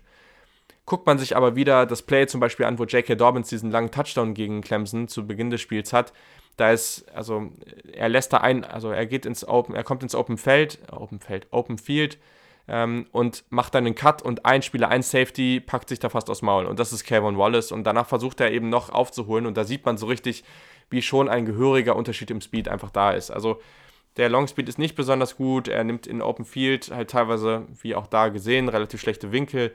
Und ich sehe ihn einfach nicht als so ein tiefer Safety. Also ich sehe diese Rolle einfach nicht so für ihn. Ähm, NFL-Rolle wäre für mich am ehesten wahrscheinlich dieser Nickelback ähm, oder Zonenverteidiger in dieser Shallow Area. Also wirklich könnte auch eben gut sehen, dass er eben so ein Slot-Corner, äh, Slot-Wide Receiver ganz gut verteidigt. Also was könnte ich mir für Kaiwan Wallace ganz gut vorstellen. Perfekt, genau. Also, Kevin Wallace, Clemson, ähm, Average NFL Starter, Mid-Level, Runde 3 bis 5 irgendwie in dem Bereich. So, kommen wir dann auch schon zum sechsten Spieler. Das ist eher ein Spieler, wo ich mal sagen würde, das ist ein bisschen mehr so ein Potenzial-Pick. Also, es ist Jeremy Chin. Der spielt bei Southern Illinois. Das ist ein ein, äh, jetzt muss ich kurz überlegen, äh, FCS College, also noch nicht Division 2, aber auch nicht FBS, also nicht das höchste Level. Die Division 1 im College ist ja aufgeteilt in FBS. Das sind all die Teams, die ihr so normal verfolgt. Und dann gibt es noch FCS, das ist äh, ja das Level darunter praktisch. Genau, da hat er gespielt bei Southern Illinois. Da war er ein Senior, 22,3 Jahre, jung oder alt, wie auch immer. Hm. Ich sehe ihn als Average NFL Starter mit Level würde ihn ziehen ab der Mitte, dritte Runde bis Mitte, vierte Runde irgendwie in dem Bereich. Also, wie groß ist er? Er ist 6'3, das ist natürlich positiv. Er ist 221 Pfund schwer und hat 32 ein Achtel Arme. Dementsprechend ist eine seiner Stärken natürlich, dass er relativ groß und lang ist. Ist natürlich dafür aber auch recht dünn. Äh, mit seiner Athletik Er kann relativ viel Boden relativ schnell hinter sich lassen durch seine großen Schritte, braucht dafür nicht viel Bewegung. Für seine Größe ist seine Beschleunigung und auch allgemein seine Athletik ganz gut, aber wenn du auf den Speed allgemein guckst, also die Geschwindigkeit baut sich eher auf. Also sein Burst ist solide und wenn du jetzt aber wirklich seine Top-Geschwindigkeit sehen willst, die baut sich eher auf, als dass sie sofort da ist. Beim Tackling kann auf jeden Fall harte Hits verteilen und damit auch Zeichen setzen. In Coverage war er eher weniger der Backpedal Deep Safety Typ, sondern stand eher in der Mitte des Felds und hat reagiert. Also stellt euch vor, ihr seht, wo, wo, der, wo der Safety zu Beginn des Plays steht. Da seht ihr die ja aus der normalen TV-Ansicht. Da seht ihr die Safeties ja teilweise noch. Und dann meist kommt dieser Backpedal, wenn das, wenn das Play startet, und dann seht ihr sie nicht mehr in dieser TV-Ansicht, was übrigens auch im Scouting extrem nervig ist. Da würde ich sehr, sehr gerne extrem viel All-22-Coverage ähm, oder, oder Tape auch vom, vom College haben. Mhm. Und Jeremy Chin ist so ein Spieler, der bleibt halt relativ oft einfach stehen und bewegt sich dann in dem Bereich, also so in der Mitte des Feldes. Ähm, nur mal so, um, um zu verdeutlichen, wie er so gespielt hat. Er hat eine gute Länge und kann natürlich gerade auch in, auf kleinerem Raum wirklich positiv einen Impact haben. Also gerade in diesen Shallow-Bereichen, da kann er eben durch seine Länge auch relativ schnell mal ein Play machen, obwohl er jetzt nicht direkt an dem Spieler dran steht. Ähm, ist mit der Länge auch ganz gut am Catchpoint und hat ganz gute Ball-Skills. Im Pass-Rush kann er auch Downhill vor allem irgendwie ganz guten Break und ganz gute Beschleunigung generieren. Also das baut sich teilweise natürlich auf, aber wenn er dann den Speed mal aufgebaut hat, dann kann er auch relativ schnell beim Quarterback sein. Also das ist sicherlich interessant. Hm, seine Schwäche, also Schwächen, ja, bei der Größe fehlt es ihm an funktionaler Stärke. Seine Technik beim Tackling kann definitiv verbessert werden. Das ist für mich ein Spieler, der ist eher see and react, also er sieht irgendwas passiert und dann reagiert er als und hat nicht die Instinkte, um vorher schon extrem gut zu, reagi äh, oder zu reagieren, vorher schon irgendwie sich in die Richtung zu bewegen. Man sieht ihn meiner Meinung nach zu wenig in der Nähe vom Ball, äh, hat keine besonders gute Awareness für, für seine Zone, also da, wo er sich bewegt. Deswegen vielleicht auch ganz gut, dass er eben nicht so tief geht als, als, als Safety, weil ja, wenn er da eben kein gutes Gefühl für seine Zone hat oder für was da passiert, das wäre natürlich fatal. Mhm. Er hat ganz gute Ballskills, aber er ist mir einfach nur zu selten in den Situationen. Wie eben auch gesagt, er ist mir einfach zu wenig am Ball. Und ähm, ja, durch seine Länge ist die Change of Direction jetzt nicht überaus ideal. Also das, ja, das geht sicherlich besser.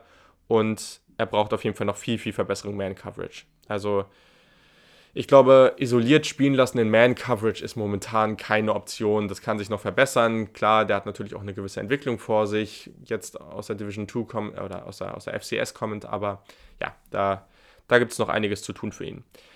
In seiner NFL-Rolle ist das für mich ein Safety und, und Cover, ähm, ja, also so, so ein Cover-Safety, Schrägstrich Linebacker, da müsste er natürlich noch ein bisschen was draufpacken, aber ich glaube, ich sehe den schon eher so in der Mitte des Feldes ähm, rumlaufen. Ähm, kann natürlich auch gerade in diesen, in diesen Bereichen näher der Line of Scrimmage irgendwie ganz gut für, für Coverage sorgen. Aber ich sehe auch hier jetzt nicht, oder sagen wir es mal so, mit der Länge ist das schon ein spannender Spieler, der tief hinten steht, in, in, in der Mitte des Feldes als Free Safety. Aber gerade sehe ich es noch nicht. Also ich glaube, da bräuchte er noch ein bisschen Entwicklung und man müsste noch ein bisschen daran arbeiten, dass er das Spiel und das Play ein bisschen besser lesen kann. Vielleicht gibt es dann durchaus auch noch Potenzial darauf. Genau, also. Ähm, ja, das war es eigentlich von Jeremy Chin. Jetzt habe ich seinen Namen wieder nicht gesagt, wenn es euch gefehlt hat. Ja, Jeremy Chin von Southern Illinois, C-H-I-N-N geschrieben. Sonst nochmal zurückspulen und nochmal was anhören, wenn ihr jetzt irgendwie gerade was verpasst habt. Aber genau, vielleicht ein ganz interessanter Spieler und jemand, der sicherlich vor ein paar Monaten noch nicht auf dem Radar vieler Experten war. Mal gucken. Momentan ist er eigentlich schon relativ hoch angesehen, aber genau. Kommen wir zum nächsten Spieler und das ist tatsächlich der nächste, der so im Pre-Draft-Prozess wirklich so durch den Senior Bowl ganz, ganz hoch gesprintet ist auf den Boards. Und auch hier haben wir wieder einen Spieler, der sehr, sehr interessant ist, weil der spielt tatsächlich nur in der Division 2, also noch eine Liga niedriger, hat aber vielleicht schon noch ein bisschen mehr Talent. Also, wir sprechen von Kyle Duggar, der spielt bei Lenore Ryan, also geschrieben L-N-E-O-I-R und dann zweites Wort R-H-Y-N-E. -E. Ich habe ihn als Average NFL Starter Mid-Level und genau, der spielt in der Division 2. Ein Experte vom Draft Network, Jordan Reed, hat ihn in dem Podcast mal den Isaiah Simmons der Division 2 genannt, weil er einfach sehr, sehr vielseitig spielt. Also, mh, hm, leider schon 24,2 Jahre alt beim Draft, das ist natürlich nicht so gut. Würde ihn ziehen Mitte Runde 3 bis Mitte Runde 4 zu seinen Maßen. Also Er ist 6'0, 7 Achtel groß, 217 Pfund schwer und hat 32, 7 Achtel Arme. Genau. Bei ihm ist es ganz spannend, ich schreibe mir eigentlich auch immer auf, wo der Spieler so gespielt hat. Also wo auf dem Feld. Und jetzt hört euch das mal an. Also er war aufgestellt als Strong Safety, als Free Safety, als Box Linebacker, als Running Back, als Returner und teilweise auch als Wildcat Quarterback. Also der hat richtig, richtig vielseitig gespielt. Und das macht ihn natürlich dann auch ganz spannend. Seine Stärken. Er hat ein sehr, sehr physisches Profil. Das sieht man gleich, wenn man ihn spielen sieht. Sein Open Field Tackling ist gut. Er ist gut im Return Game. Wirklich, habe ich ja gerade gesagt, er kann extrem vielseitig eingesetzt werden. Und in Coverage fand ich persönlich, dass er ganz gute, schnelle Reaktionen in Zone Coverage hatte. Gerade gegen Ends und Slot Wide Receiver hatte er beim Senior Bowl auch tolle Raps, also wirklich tolle Sequenzen. Das sah sehr, sehr gut aus. Und ich würde schon sagen, dass der noch einiges zu arbeiten hat, weil natürlich, er war athletisch extrem überlegen. Das ist jemand, der ist athletisch schon ganz gut ähm, schon extrem überlegen in seiner, gegen seine Konkurrenz, aber ich glaube schon, dass er gewisses Coverage-Potenzial mitbringt. Schwächen. Er hat, wie gesagt, kaum Erfahrung gegen Elite-Receiving-Talent. Ähm, er muss noch an seiner Awareness für gewisse Routen arbeiten. Das ist auf jeden Fall was, ja, ist natürlich zu erwarten, wenn jemand auf so einem Level gespielt hat und irgendwie anders durchgekommen ist. Aber ich glaube, auf einem gewissen Level ist er eben athletisch nicht, oder er wird nicht mehr so überlegen sein, wenn er überhaupt überlegen ist athletisch. Und das wird natürlich dann auf andere Fähigkeiten ankommt. Genau. Das hatte ich auch schon gesagt. Und ja, sonst vielleicht äh, ist hier wieder dieses typische, das, das typische, diese typische Fähigkeit, dass er etwas übermotiviert an die, ans Tackling rangeht und teilweise etwas am Mann vorbeispringen kann hier und da. Das, da kann er sicherlich auch noch dran arbeiten. Aber genau, also für mich in der NFL-Rolle jemand, der vielseitig einsetzbar ist. Wie ich eben auch schon gesagt habe, ich glaube, das kann man auch irgendwo, ja, er wird jetzt nicht so vielseitig eingesetzt werden, aber ich glaube schon, dass es eine gewisse Übersetzungsmöglichkeit von, von dem, was er bisher gemacht hat, zur NFL gibt. Und vom grundsätzlichen Profil als Spieler würde ich ihn eher als, als, so, einen, als so einen physischen Box-Safety sehen, der dann hier und da auch mal die Coverage übernehmen kann. Genau, also, das ist Kyle Duggar von Lenore Ryan aus der Division 2. Und ich würde ihn ziehen Mitte Runde 3 bis Mitte Runde 4. Einfach ein sehr, sehr interessanter Spieler. Kommen wir jetzt zum nächsten Spieler. Und das ist der erste Spieler in der Quality NFL Starter Riege. Das ist Terrell Burgess von Utah.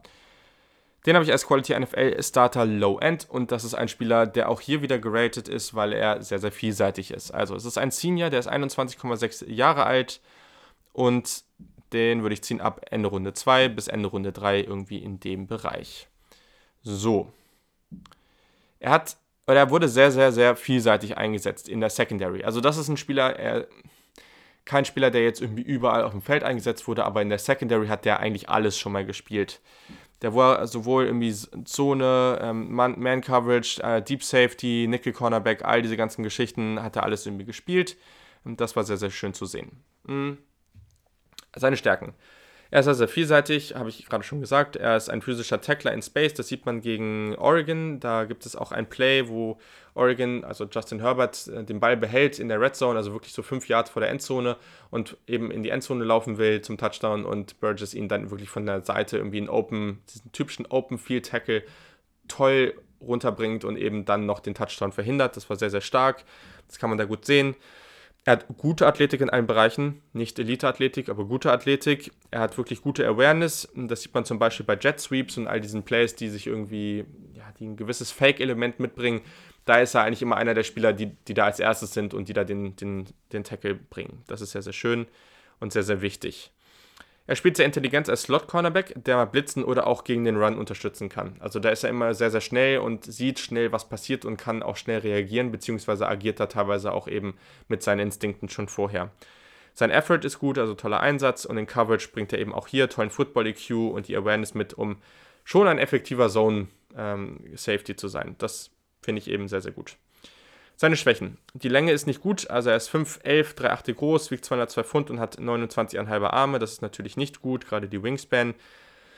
Mit der geringen Länge und auch einigen Drops gehören die Ballskills sicherlich nicht zu seiner Stärke. Es mangelt an funktionaler Stärke, kann gegen Second-Level-Blocker und auch teilweise gegen Wide Receiver-Blocks Probleme bekommen. Und auch gegen Wide Receiver, wenn es, also im direkten Duell, wenn die so einen genannten Power-Release machen, ihm versuchen wegzudrücken, ähm, gegen physischere und gegen physischere, größere Receiver am Catchpoint. All diese Aspekte, die eben sehr, sehr physisches Play, ähm, also nicht erlauben, sondern ja benötigen. Da denke ich, gibt es noch, gibt's noch großes Potenzial nach oben, beziehungsweise ist die Frage, ob er das so bringen kann. Aber es ist auch die Frage, ob er das bringen muss. Hm. Meiner Meinung nach lässt er in Man-Coverage teilweise noch ein bisschen zu viel Platz, also äh, ist da nicht eng genug an der Hüfte dran. Er hat natürlich hier und da auch schon die Geschwindigkeit, um dann nochmal, dann wenn der Ball kommt, das, diesen, diesen Platz dazwischen wieder kleiner zu machen. Aber ja, äh, ich würde es jetzt nicht zu sehr riskieren. Auf dem NFL-Level wird das tendenziell eher nicht leichter. Also für mich ein sehr, sehr vielseitiger Spieler, in der, der in der Coverage gut eingesetzt werden kann. Für mich ein Nummer 3 Safety oder Nickel-Cornerback. Oder grundsätzlich auch jemand, der in der Cover 2 eine der beiden Seiten abdecken kann. Also all das kann der gut spielen. Ich denke, da wird irgendein Team sehr, sehr happy mit ihm sein. Und ich würde Terrell Burgess von Utah Ende Runde 2 bis Ende Runde 3 ziehen. Das wäre durchaus angemessen, meiner Meinung nach. So, dann kommen wir zur Top 3 und da haben wir drei sehr, sehr interessante Spieler. Und angefangen mit dem Spieler, ich habe mir hier aufgeschrieben, hm, ist mein persönlicher Lieblings-Safety. Ich habe ihn nur niedriger, weil er in seiner Größe, weil er in seiner Rolle durch seine Größe einfach etwas weniger vielseitig ist und einfach immer limitiert sein wird.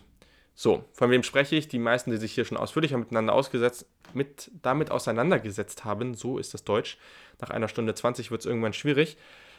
Das ist Antoine Winfield Jr. Ja, wenn ihr Antoine Winfield den Namen noch irgendwo anders erkennt, genau, sein Vater war auch in der NFL. Er hat bei Minnesota gespielt und ich habe ihn als Quality NFL Starter High End. Er war ein Ratchet Sophomore, 21,8 Jahre alt zum Draftzeitpunkt und ein sehr, sehr spannender Spieler. Er hat wirklich gute Production, ähm, vor allem im letzten Jahr. Da hatte er, muss ich mal kurz gucken, 83 Tackles, 3,5 Tackle for Loss, 3 Sacks und 7 Interceptions. Das ist natürlich sehr, sehr schön zu sehen. Ich würde ihn ziehen. Ich würde ihn tatsächlich in Erwägung ziehen ab Ende Runde 1. Ich glaube, das wird nicht passieren, aber da würde ich ihn persönlich ziehen. Bis Ende Runde 2. Alles dazwischen wäre es noch vollkommen okay. Genau. Kommen wir zu seinen Stärken und man muss vielleicht vorher ab, vorab sagen, damit ihr euch ihn als Spieler besser vorstellen könnt, guckt euch immer Videos an, weil es ist ein sehr, sehr spektakulärer Spieler. Er ist 5'9, 1,80 groß. Er wiegt 203 Pfund, also er wiegt nochmal als Vergleich, also ein Julian Blackman ist deutlich größer als er, also der war irgendwie 5'11 oder 6 Foot groß und der wiegt 187 Pfund, also das ist dann, ja, da kann man ungefähr sehen. Also Antoine Winfield Jr. ist relativ klein, aber eben relativ bullig gebaut, 30 an 8 Arme, das ist auch sogar ziemlich okay für seine Größe. Genau, also zu seinen Stärken. Wingspan und Gewicht ist genauso wie bei anderen größeren Safety Prospects, das muss man einfach sehen im Vergleich ne, von seiner Größe. Das ist schon positiv, dass er jetzt nicht irgendwie 27 Inch Arme hat oder sowas. Das wäre natürlich irgendwie ein Riesenproblem, aber hat er nicht. Einfach nur, ich weiß nicht, ob das eine Stärke ist, aber das ist grundsätzlich schon mal was Positives. Für mich ist der Typ extrem dynamisch, wirklich sehr, sehr schnell und vor allem extrem agil in Short Areas. Also Short Area Quickness ist super gut. Ähm, und für mich auch jemand, der in Space gut agieren kann. Also ich habe jetzt schon mehrfach gelesen, dass der maximal ein Cover 2 Deep Safety sein kann, das mag sein. Ich finde es schwierig, so zu. Also, ich finde es schwierig, das so zu benennen. Ich würde ihn aber gern mal in Single High sehen. Ich glaube, er kann das. Er hat da auch viel gespielt. Ich glaube, in der richtigen Rolle, dem richtigen Team kann das funktionieren. Genau. Er ist grundsätzlich auch Downhill sehr, sehr schnell. Also von dieser tiefen Safety-Position kommt er schnell irgendwie ins Backfield. Das ist sehr, sehr gut. Der ist fearless als Tackler. Super physisch. Also der schmeißt sich da komplett rein, hat gar kein Problem. In Coverage spielt er super aggressiv am Catchpoint. Auch nur so kriegt er mit der Größe diese ganzen Interceptions. Ähm, hat tolle Ballskills, hat ein gutes Gefühl für die Zone, kann auch ähm, eben an der Hüfte vom Receiver in Man-Coverage gut bleiben und hat teilweise wirklich absurde Instinkte. Also der ist wirklich teilweise so früh am Catchpunkt für die Interception. Da auch gerne mal im, im Penn State-Spiel, wo er zwei Interceptions hatte, gucken. Also das gerade die zweite Interception, wenn man jetzt auf die Instinkte guckt, super gut. Weil das Ding ist, das meine ich, meinte ich eben bei einigen Safeties. Die stehen in der Mitte vom Feld. Und die allerwenigsten Spieler haben den Speed, um wirklich von der Mitte des Feldes nach ganz außen zu kommen, ohne gute Instinkte zu haben. Also das schafft kaum jemand. Und auch das, das schafft ein Antoine Winfield sicherlich auch nicht. Er hat schon guten Speed, aber das schafft er sicherlich auch nicht. Aber meiner Meinung nach hat er eben so gute Instinkte, dass er da eben spielen kann, weil er eben sich dann schon relativ früh in die Richtung entwickelt. Das ist sehr, sehr positiv. Seine Schwächen. Klar, das ist ein sehr, sehr kleiner Spieler, ist klar eine Schwäche. Das ist kein Spieler, der ein großer Faktor im Run-Game ist und er hat einen unglaublich kleinen Tackling-Radius. All diese Aspekte muss man natürlich immer im Hinterkopf haben. Für mich ist das ganz klar ein, ein, Deep Safety in der NFL. Mal gucken, wie der sich so macht. Aber ich glaube einfach dadurch, dass das so ein Playmaker ist, dadurch, dass das so ein Spieler ist, der sich komplett reinschmeißt, der einfach wirklich Plays macht, der immer auf dem Spiel, der ist immer zu sehen. Also der ist ganz, ganz selten, dass du mal Spiele guckst und sagst, oh, wo war, wo, wo war eigentlich Antoine Winfield? Das passiert eigentlich nicht. Und das ist einfach jemand, der wird richtig Laune machen, der wird trotz seiner Größe einfach dominieren können. Und deswegen ziehe ich ihn Ende erste Runde bis Ende zweite Runde irgendwo in dem Bereich. Also kann man grundsätzlich sagen, ein Zweitrunden-Prospect auf meinem Board. Genau, also dann haben wir noch zwei Spieler und dann war es das auch schon. Danach kommen natürlich noch eure Fragen. Heißt Nummer zwei Spieler habe ich Xavier McKinney von Alabama. Ich habe ihn als All-Pro Low End. Das ist ein Junior, der ist 21,8 Jahre alt, hatte in seinem letzten Jahr 95 Tackles, 5,5 Tackle for Loss, 3 Sacks und 3 Interceptions. Ich würde ihn ziehen, als Ceiling ist so Top 10, also ab Pick 10 und Floor ist so Ende Runde 1. Genau, er ist 6,038 groß, er wiegt 201 Pfund und er hat 30,78 Arme. Nur so als Vergleich, ne? Also er ist nochmal deutlich größer als Antoine Winfield, hat aber ungefähr ähnlich lange Arme. Genau. So, zu seinen Stärken. Hier habe ich tatsächlich einiges, also ein bisschen, ziemlich viel aufgeschrieben irgendwie. Ist für mich ein sehr, sehr physischer Spieler. Er hat eine tolle Beschleunigung, allgemein ein wirklich guter Mover, also der kann sich sehr gut bewegen, hat eine tolle Short Area Quickness, wurde vielseitig eingesetzt, ähm, hat gutes Tackling, nutzt seine Hände auch wirklich stark zum Wrap-Up. Also auch gerade super, wenn es in diese Open Field Tackles kommt, zu den Open Field Tackles kommt. Toller Effort. Also wirklich auch wieder hier jemand, der wirklich Bock hat, immer in der Nähe vom Ball zu sein und dafür alles gibt. In Coverage, wirklich gute Man-Coverage, hat gute und flexible Hüften, bleibt gut an der Hüfte des Receivers auch. Sein Turn and Run, also dieses Umdrehen und dann gerade aus das Feld runterlaufen, ist von den Safety relativ gut und ich sehe ihn vor allem stark im Slot. Also gerade bei diesen kurzen und mittleren Routen, da ist das ist das, wo er in Coverage wirklich äh, sehr, sehr stark ist. Und auch seine Instinkte gefallen mir persönlich. Außerdem im Pass Rush, das ist ganz interessant bei ihm, weil da würde ich ihn wirklich als einen Faktor sehen. Also der hat einen extremen Burst dabei. Also gerade wenn es so darum geht, so drumherum, wenn er vielleicht als Blitzer kommt, ungeblockt und dann so zum Quarterback zu kommen, da hat er teilweise wirklich tolle Beschleunigungen gezeigt. Ähm, hat auch einen guten Speed Rush und mit seinem Blitzing kann das schon wirklich ein, ein Threat, also eine Gefahr für den Quarterback darstellen. Außerdem ist seine Run-Defense spannend als Gap-Shooter und zeigt auch hier gute Instinkte. So, jetzt habe ich schon ganz viel Positives gesagt zu seinen Schwächen. Seine Länge und Wingspan ist meiner Meinung nach unterdurchschnittlich. Seine Run-Defense, ich sag mal so, ich habe vieles Positives gesagt, viel Positives gesagt, aber die Größe macht es ihm schon schwierig, sich gegen das Run-Blocking durchzusetzen das ist schon das Problem. Wenn er da eben in diese Situation kommt, kann der schon relativ leicht weggeschoben werden. Übrigens, bitte entschuldigt mich, wenn ich jetzt mit der Zeit nicht mehr so überaus deutlich oder so perfekt spreche, wie hoffentlich noch am Anfang, weil irgendwann. Ich trinke zwar zwischendurch immer mal wieder was, aber das ist natürlich nicht so leicht, alleine so lange zu reden. Mhm. In Coverage, also für mich ist er sehr vielseitig, aber das ist kein idealer Fit für einen Single High Safety. Also ich würde ihn idealerweise als so ein Cover 2 Safety sehen.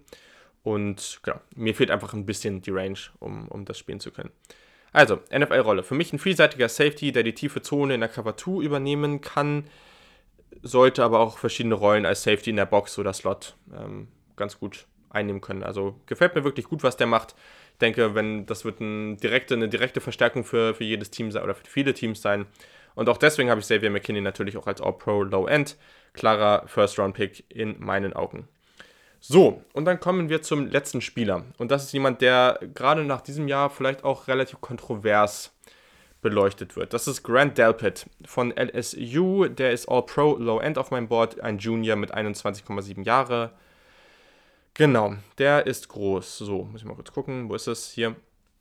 6,2,5, er wiegt 213 Pfund und hat 30,3 Arme. Also Wingspan ist nicht so berauschend, die Größe dafür schon ganz gut.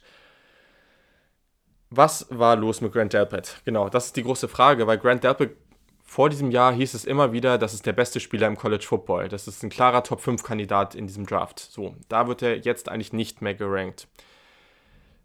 Ich glaube, da habe auch ich ihn nicht. Ich habe ihn aber ja trotzdem relativ hoch und ich glaube auch ein bisschen höher als viele andere. Warum? Also, man muss dazu sagen, dass er 2018 einen Schlüsselbeinbruch hatte und das hängt sicherlich auch ziemlich eng mit dem größten Problem zusammen, was viele für ihn sehen. Also wir gehen erstmal zu seinen Stärken. Der hat wirklich super, eine super Production gebracht, ähm, vor allem in seiner Sophomore-Season. Der hatte acht Interceptions in seiner Karriere. Der bringt eine gute Größe mit. Wingspan habe ich schon gesagt, ist nicht so. Die Athletik ist da. Sideline to Sideline Speed, tolle Shot Area Quickness, tolle Beschleunigung, tolle Fußarbeit, sehr flüssige Bewegungen und das mit der Große, das ist natürlich super, super gut zu sehen. Ähm, kommen wir zum nächsten Aspekt. Er hat gute Instinkte. Er identifiziert relativ oft früh die Richtung des Plays und bewegt sich dorthin. Das ist natürlich sehr, sehr schön zu sehen. Dazu ist er noch sehr, sehr schnell. Also er ist relativ früh am richtigen Ort. Genau. Allgemein einfach relativ gut darin, den Ort zu antizipieren, wo der Ball hingehen wird und dadurch immer da. Genau. So, er hat eine tolle Range. Das sieht man vor allem bei der Interception gegen Ole Miss. Guckt euch die unbedingt mal an. Das sind die typischen Plays. Darauf müsst ihr achten. Wenn ihr bei, wenn ihr meiner Meinung nach Safeties seht, die solche Plays bringen, Grant Delpit. Malik Hooker von Ohio State hat es damals, also der hatte mehrere von solchen Plays damals ähm, in, seiner, in seiner Saison oder in der letzten Saison und war dadurch eben natürlich ein unglaublich spannendes Free Safety Projekt oder, oder Prospect. Ich sehe ihn nicht auf dem Level, also auf dem Level agiert er für mich nicht, aber trotzdem ist das jemand, der eine sehr, sehr gute Range hat. Genau, spannendes Prospect auch auf jeden Fall als Slot Defensive Back, also viele seiner Interceptions kommen direkt aus, aus dem Mann gegen Mann, aus dem Slot. Also wenn er wirklich selber gerade in Coverage war und dann eben die Interception gespielt hat äh, oder gefangen hat. Und er zeigt dabei eben auch ganz gute Antizipation und Break auf den Ball. Er hat gute Ball-Skills in Coverage, sein Turn and Run ist gut. Hat, wie schon gesagt, sehr, sehr agile und schnelle Fußarbeit. Würde ich als einen sogenannten Ballhawk ähm, benennen. Also jemand, der wirklich schon stark versucht, auch äh, den Ball abzufangen und dafür Turnover zu sorgen. Ist deswegen auch ganz gut am Catchpoint, hat eine gute Koordination zwischen Hand und Auge und allgemein jemand, der gut in Man-Coverage und Zone-Coverage ist, aber als Playmaker sicherlich noch besser in Zone-Coverage. Außerdem im Pass Rush wirklich jemand, der einen tollen Burst zum Quarterback hat und definitiv, also wirklich, wirklich definitiv ein Faktor als Blitzer sein muss. Kommen wir zur Schwäche. Es gibt eine Schwäche die hat mehrere Aspekte, aber es gibt eine Schwäche und das ist Tackling. Er hat enorm abgebaut in dem Bereich. Also vor allem gegen Alabama kann man das super sehen. Da hat er immer wieder Situationen im Open Field, wo er wirklich übermütig zum Tackle geht und einfach durch einen Juke-Move komplett stehen gelassen wird. Also der schmeißt sich da rein und, und berührt teilweise nicht mal, nicht mal den Spieler. Ähm, teilweise macht er einfach reine Body-Tackles, anstatt die Arme dazu zu nehmen. Ähm, hilft eben nicht gegen Spieler wie so einen G. Harris oder sowas, der so ein Spielertyp wie so ein Derrick Henry ist. Den kriegst du damit natürlich nicht zum Boden. Und er muss seine Winkel zum Ballcarrier, seine Geduld und die Technik, die Technik des Tacklings deutlich verbessern. Es, ist, es wird allgemein angenommen, dass das sehr, sehr stark damit zusammenhängt mit diesem Schlüsselbeinbruch, dass er eben dadurch irgendwie die Sicherheit verloren hat, dass, es, dass er Schmerzen hat, was auch immer. Keine Ahnung, was das Problem war. Es ist immer wieder die Frage, wenn du den an 1 hast, willst du wirklich so hoch einen Safety ziehen, wo, das Gefahr, wo die Gefahr ist, dass der nicht gut im Tackling ist. Nochmal, auch hier, das heißt nicht, dass der jeden Tackle verpasst. Das heißt nicht, dass der nie einen guten Tackle macht. Der hat wirklich gute Tackles auf dem, auf dem Tape. Aber natürlich auch viele Situationen, wo es ihm schlecht aussah. Und das willst du bei dem Safety natürlich eigentlich nicht. Vor allem, wenn er eigentlich so dein Safety-Net auch hinten als tiefer Zonen-Safety ist. Ich für mich habe entschieden, dass da natürlich noch gewisses Potenzial ist, dass er da wieder hinkommt, zumindest ein solider Tackler zu sein und dass die, all diese anderen Aspekte so, so, so gut sind, dass er einfach früh gezogen werden muss und dass er so viel Talent mitbringt. Wenn jemand sagt, okay, das Tackling ist mir zu wichtig, ich sehe einfach zu große Probleme, deswegen möchte ich den da nicht ziehen, das finde ich vollkommen legitim. Gleichzeitig gab es schlechte Sequenzen, aber er hat auch viele Tackles, die er einfach macht. Also ich finde, jetzt ihn als jemand darzustellen, der kein Tackle rafft, finde ich auch ein bisschen übertrieben an der Stelle. Genau, also NFL-Rolle. Für mich ist das ein vielseitiger Safety, der als Single High, aber auch als Slot, Cornerback, Safety, auch immer du es nennen willst, eingesetzt werden kann. Sehen aber eher als Zonenverteidiger. Genau, also allgemein einfach toller Athlet mit hervorragender Awareness und guten Instinkten. Der kann ganz, ganz viel machen und ähm, vielleicht auch nochmal dazu, warum ist er vor McKinney? Ich denke einfach, dass die Schwäche von, von äh, von Grant Delpit eher behoben werden kann oder die, die Hauptschwäche von ihm eher behoben werden kann als die von McKinney. Deswegen denke ich, ist hier einfach ein bisschen höheres Upside und ich sehe ihn athletisch nochmal etwas stärker. Genau, also das war Grant Delpit von LSU, ein All-Pro Low-End, der für mich irgendwie zwischen Pick 10 und 20 das Board oder die, den Draft Room oder wo auch immer sie jetzt sitzen in, im Draft dieses Jahr äh, verlassen sollte und ausgewählt werden sollte. Also, auch hier gehe ich nochmal schnell durch die Namen durch. Also, ich hab, wir haben auf 1 Grant Delpit, den ich gerade erklärt habe. Wir haben auf 2 Xavier McKinney, das sind die beiden All-Pro-Spieler. Dann haben wir äh, Antoine Winfield Jr. von Minnesota, Terrell Burgess von Utah. Wir haben Kyle Duggar von Lenore Ryan auf Platz 5. Auf 6 Jeremy Chin von Southern Illinois. Wir haben auf 7 K1 Wallace von Clemson. Auf 8 Ashton Davis von Cal. Auf 9 Alohi Gilman. Auf 10 J.R. Reed von Georgia, also Aloy Gilman von Notre Dame und genau Spieler wie zum Beispiel Julian Blackman, Brandon Jones oder auch einen Gino Stone von Iowa. Genau, also das war es an dieser Stelle zu den Jungs. Jetzt sind wir auch schon relativ weit fortgeschritten. Aber genau, ich will natürlich trotzdem nicht eure Fragen ignorieren. Also mache ich das jetzt an dieser Stelle mal ganz flott. Eure Fragen sind natürlich auch auf Instagram und Twitter wieder sehr, sehr vielseitig eingetroffen. Und ich fange mal an mit Instagram, da, oder einer Frage von Instagram, das ist von Domme, also D-O-M-M-E und der fragt, darf Simmons, also Isaiah Simmons deiner Meinung nach aus der Top 5 fallen? Also erstmal ist Isaiah Simmons natürlich so spannend gerade heute gewesen, weil er sowohl Linebacker als auch Safety spielen kann. Wollte ich nochmal sagen, hat jetzt mit der Frage nicht so viel zu tun. Ich glaube, es besteht eine sehr, sehr große Chance, dass er aus der Top 5 fallen wird.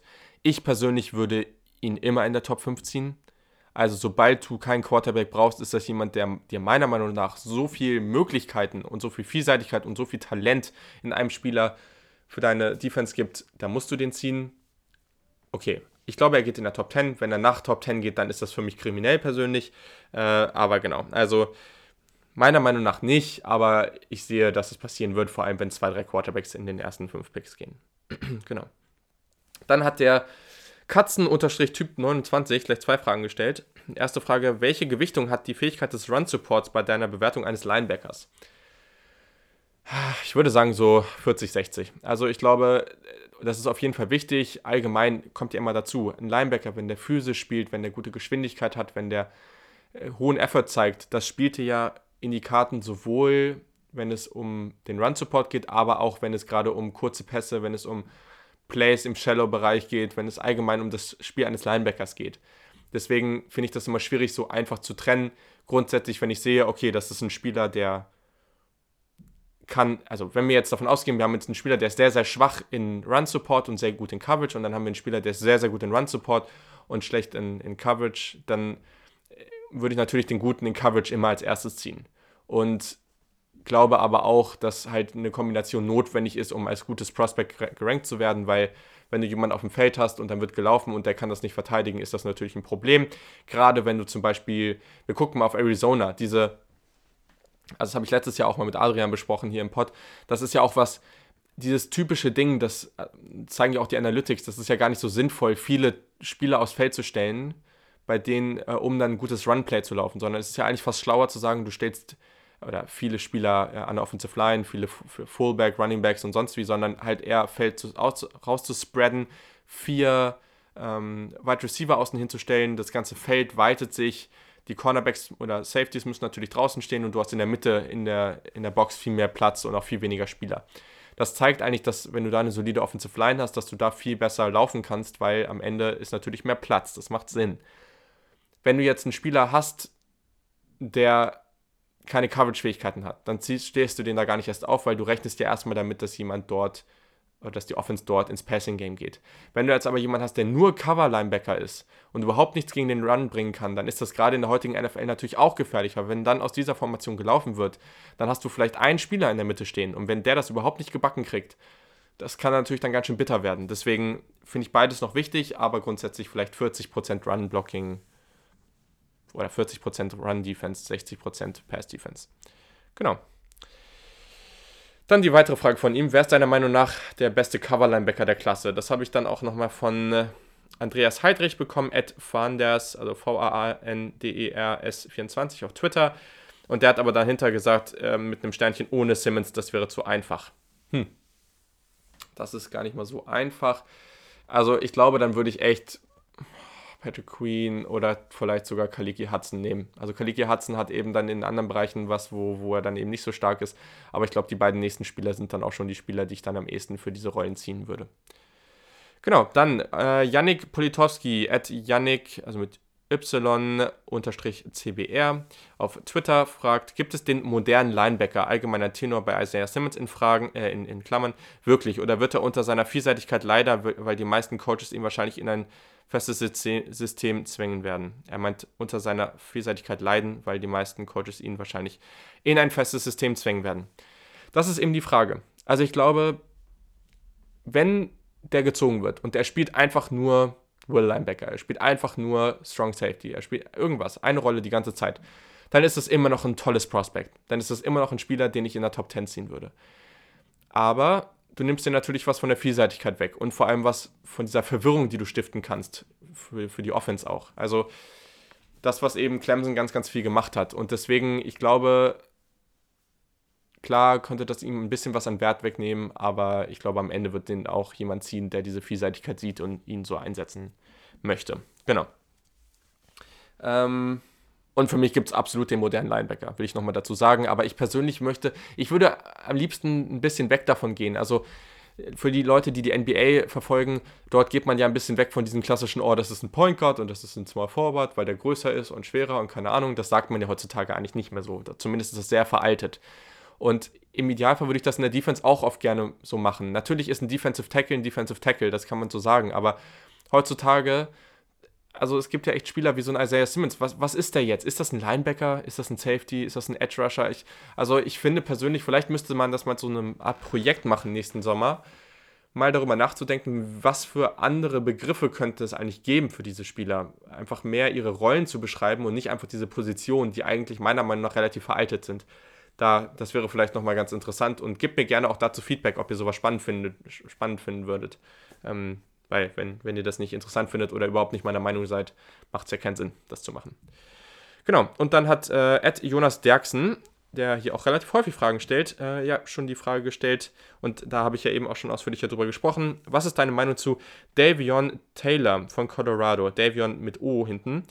Hat bei seinem Pro Day recht gute Werte aufgelegt, 40 Yards in 4,39, 36 Inch Vertical Jump. Ist er momentan noch mehr Athlet als Footballspieler? Wenn ja, siehst du bei ihm Entwicklungspotenzial.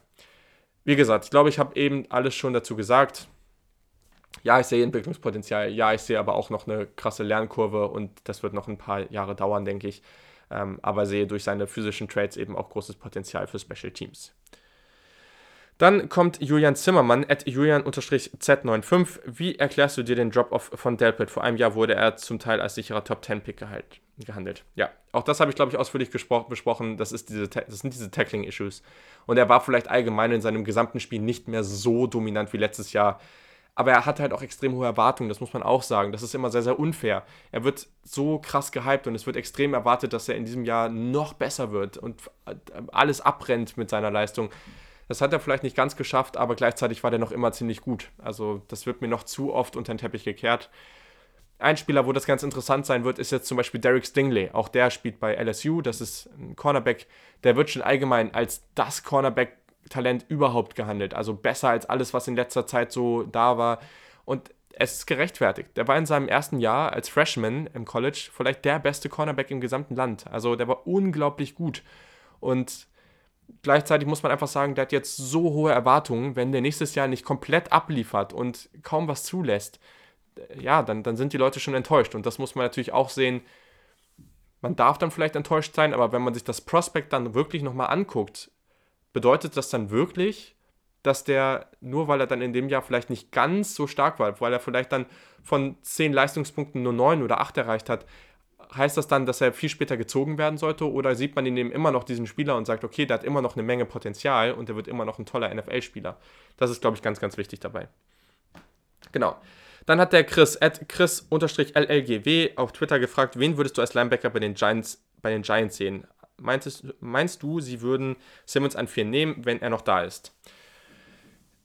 Finde ich schwierig. Also eigentlich ist das ja nicht so der klassische Run-Defender, ne? Also ich weiß nicht, ob Dave Gettleman den dann ziehen würde. also klar, an vier, warum nicht? Also ich würde den da ziehen, ich würde den auch für die Giants ziehen, ich würde den spannend finden an der Stelle. Aber ja, also hm, also ein Patrick Queen, glaube ich, wäre schon der, der typischere, auch wenn der in Coverage auch gut ist, aber von, auch von seiner Statur, wie der so aussieht, wäre das vielleicht eher der typische Linebacker, den, den Dave Gettleman ziehen würde. Aber ich weiß es nicht. Also könnte ich mir an sich schon vorstellen. Aber ich finde es bei den Giants immer ganz, ganz schwierig. Und das ist natürlich schon weniger der Run-Defender als der Pass-Defender und Pass-Rusher als, als, als Linebacker, Schrägstrich Safety. Deswegen weiß ich nicht, ob das passiert. An vier ziehen fände ich aber natürlich gut. Und dann hat Samlian unterstrich Rafjens, oh shit, ich habe das garantiert voll scheiße ausgesprochen, es tut mir voll leid, aber ich habe echt keine Ahnung, wie ich das aussprechen soll. R-A-T-H-J-E-N-S. Sorry, echt nochmal ähm, auf Instagram gefragt. Welches Attribut findest du wichtiger als Value? Athletik oder Verständnis? Zum Beispiel Übersicht. Ja.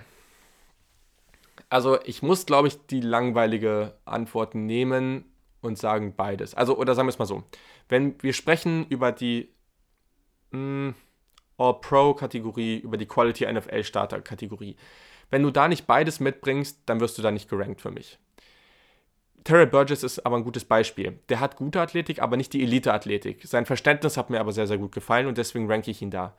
Wenn jetzt jemand aber extreme Athletik mitbringt, das Verständnis aber nicht, mit, nicht dabei hat, also muss man immer sagen, wenn du mit Athletik in die falsche Richtung läufst, dann bringt dir das nichts. Aber wenn du dich vorher in die richtige Richtung bewegst und die richtigen Instinkte zeigst und dann vielleicht nicht ganz die Athletik hast, das aber dadurch ausgleichen kannst, das ist dann wieder sehr positiv und das kann diese Athletik vielleicht auch ein bisschen wettmachen. Also ich würde schon eher sagen, auch hier wieder, es ist vielleicht so 60, 40, aber ja, ich glaube dann schon eher die Übersicht, die, das Spielverständnis.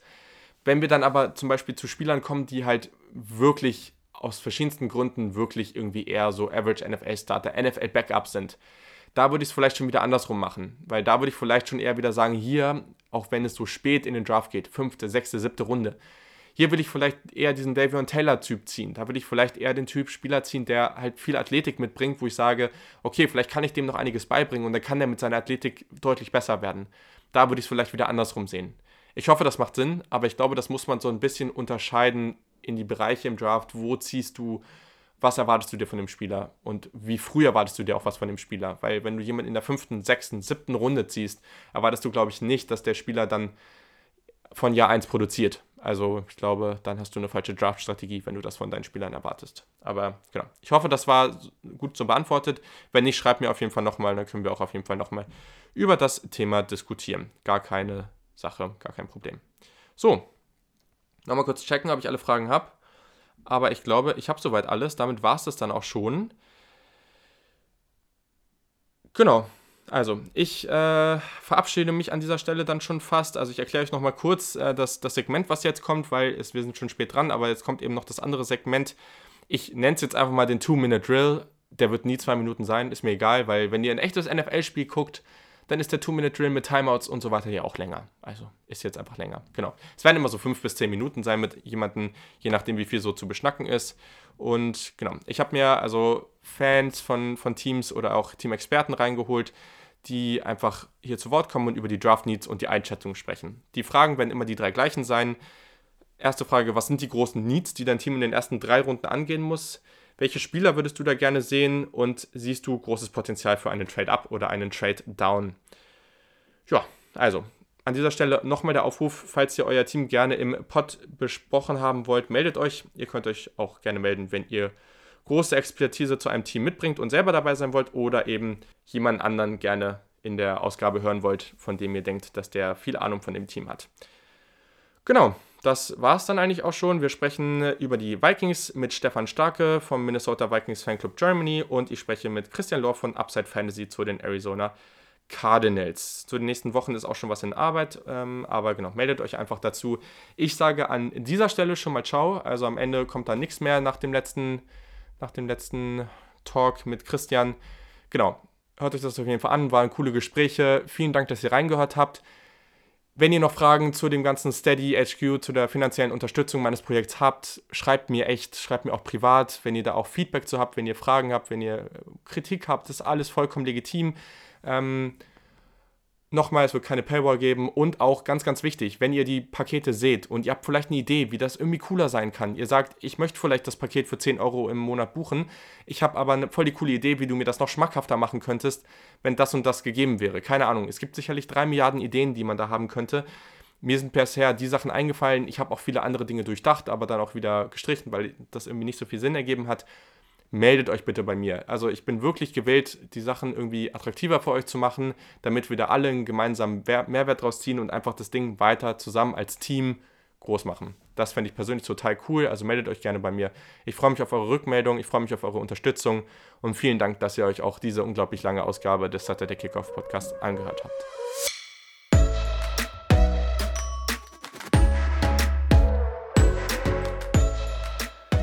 So, wie bereits angekündigt, der erste Gast, den ich in, im sogenannten Two-Minute-Drive dabei habe, diese zwei Minuten, die garantiert nicht bei, oder wo es garantiert nicht bei zwei Minuten bleiben wird. Wir sprechen als erstes über die Minnesota Vikings und den NFL Draft 2020. Dazu habe ich natürlich einen Gast am Start, das ist Stefan Starke, at Stehstar, also S-T-E-S-T-A 93 bei Twitter.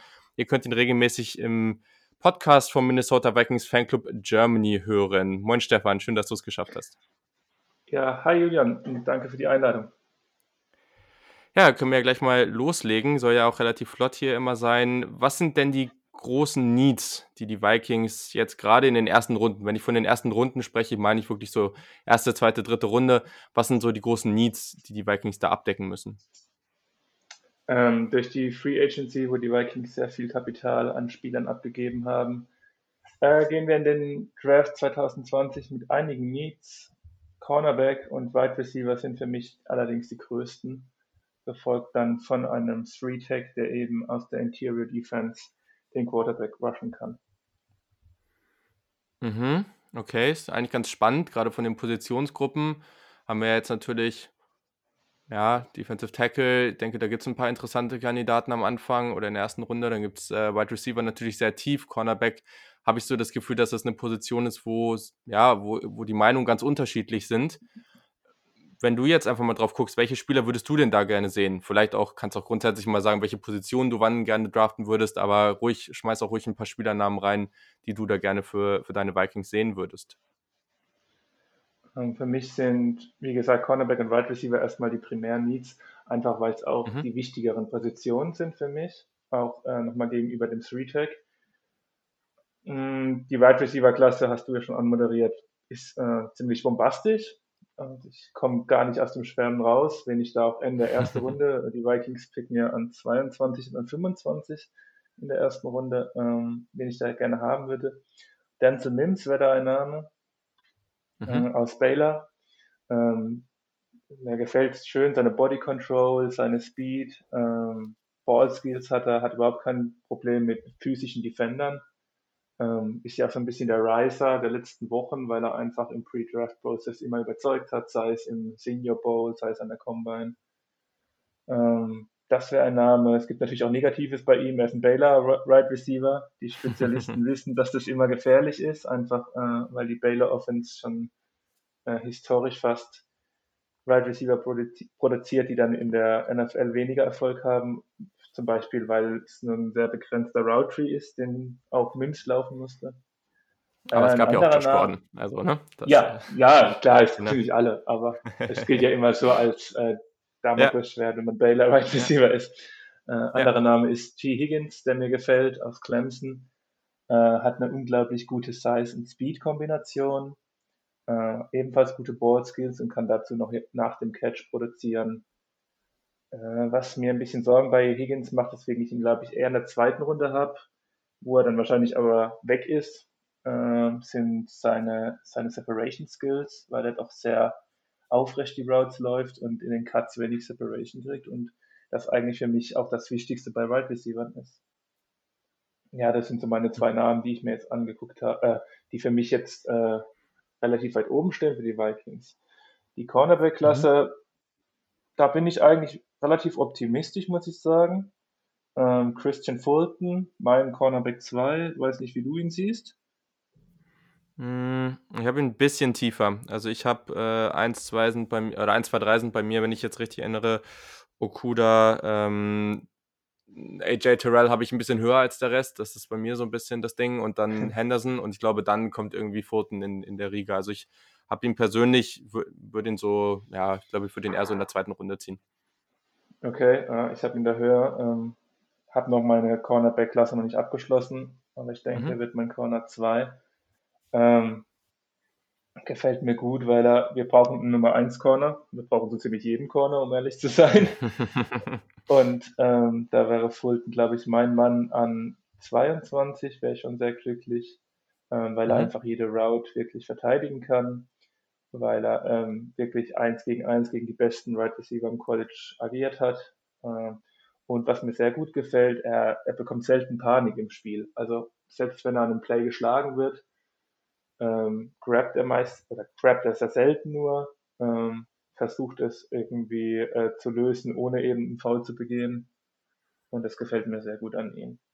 Ein anderer mhm. Name, äh, Bryce Hall, den hast du, glaube ich, gerade genannt. Ah, nee, du hast A.G. Terrell genannt. Äh, Bryce Hall ja. wäre für mich äh, äh, aus Virginia ein Corner in der zweiten Runde. Fast der beste Zone, äh, Zone Cover Corner der Klasse. Hat eine unglaubliche Spannweite, was eben zu PBUs Zweifelsfall führt und ist auch sehr physisch. Ähm, was Fulton so ein bisschen für mich äh, gut macht, macht Hall schlecht. Er wird schnell grabby. Ähm, heißt, er produziert Flaggen, was äh, in der NFL meistens mehr wird als im College. Und neben, ähm, neben dem hat er auch eine, ich glaube, Knöchelverletzung, was ihn 2019 die komplette Saison mehr oder weniger gekostet hat und er auch im Combine nicht laufen konnte, wo man natürlich aufpassen muss. Ja. Ähm, und für Runde 3 ganz kurz habe ich noch Troy Pride. Äh, mhm. Wahrscheinlich ein Slot Corner. Weiß nicht, ob der in der NFL Outside spielen kann aus Notre Dame.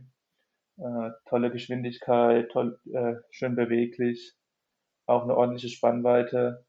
Ähm, ihm fehlen die Ballskills und ein bisschen die Fußarbeit. Denke aber im Slot ist der ganz gut aufgehoben. Ja, das sind so mhm. meine drei Namen, die ich jetzt für jede Position mal mitgebracht habe.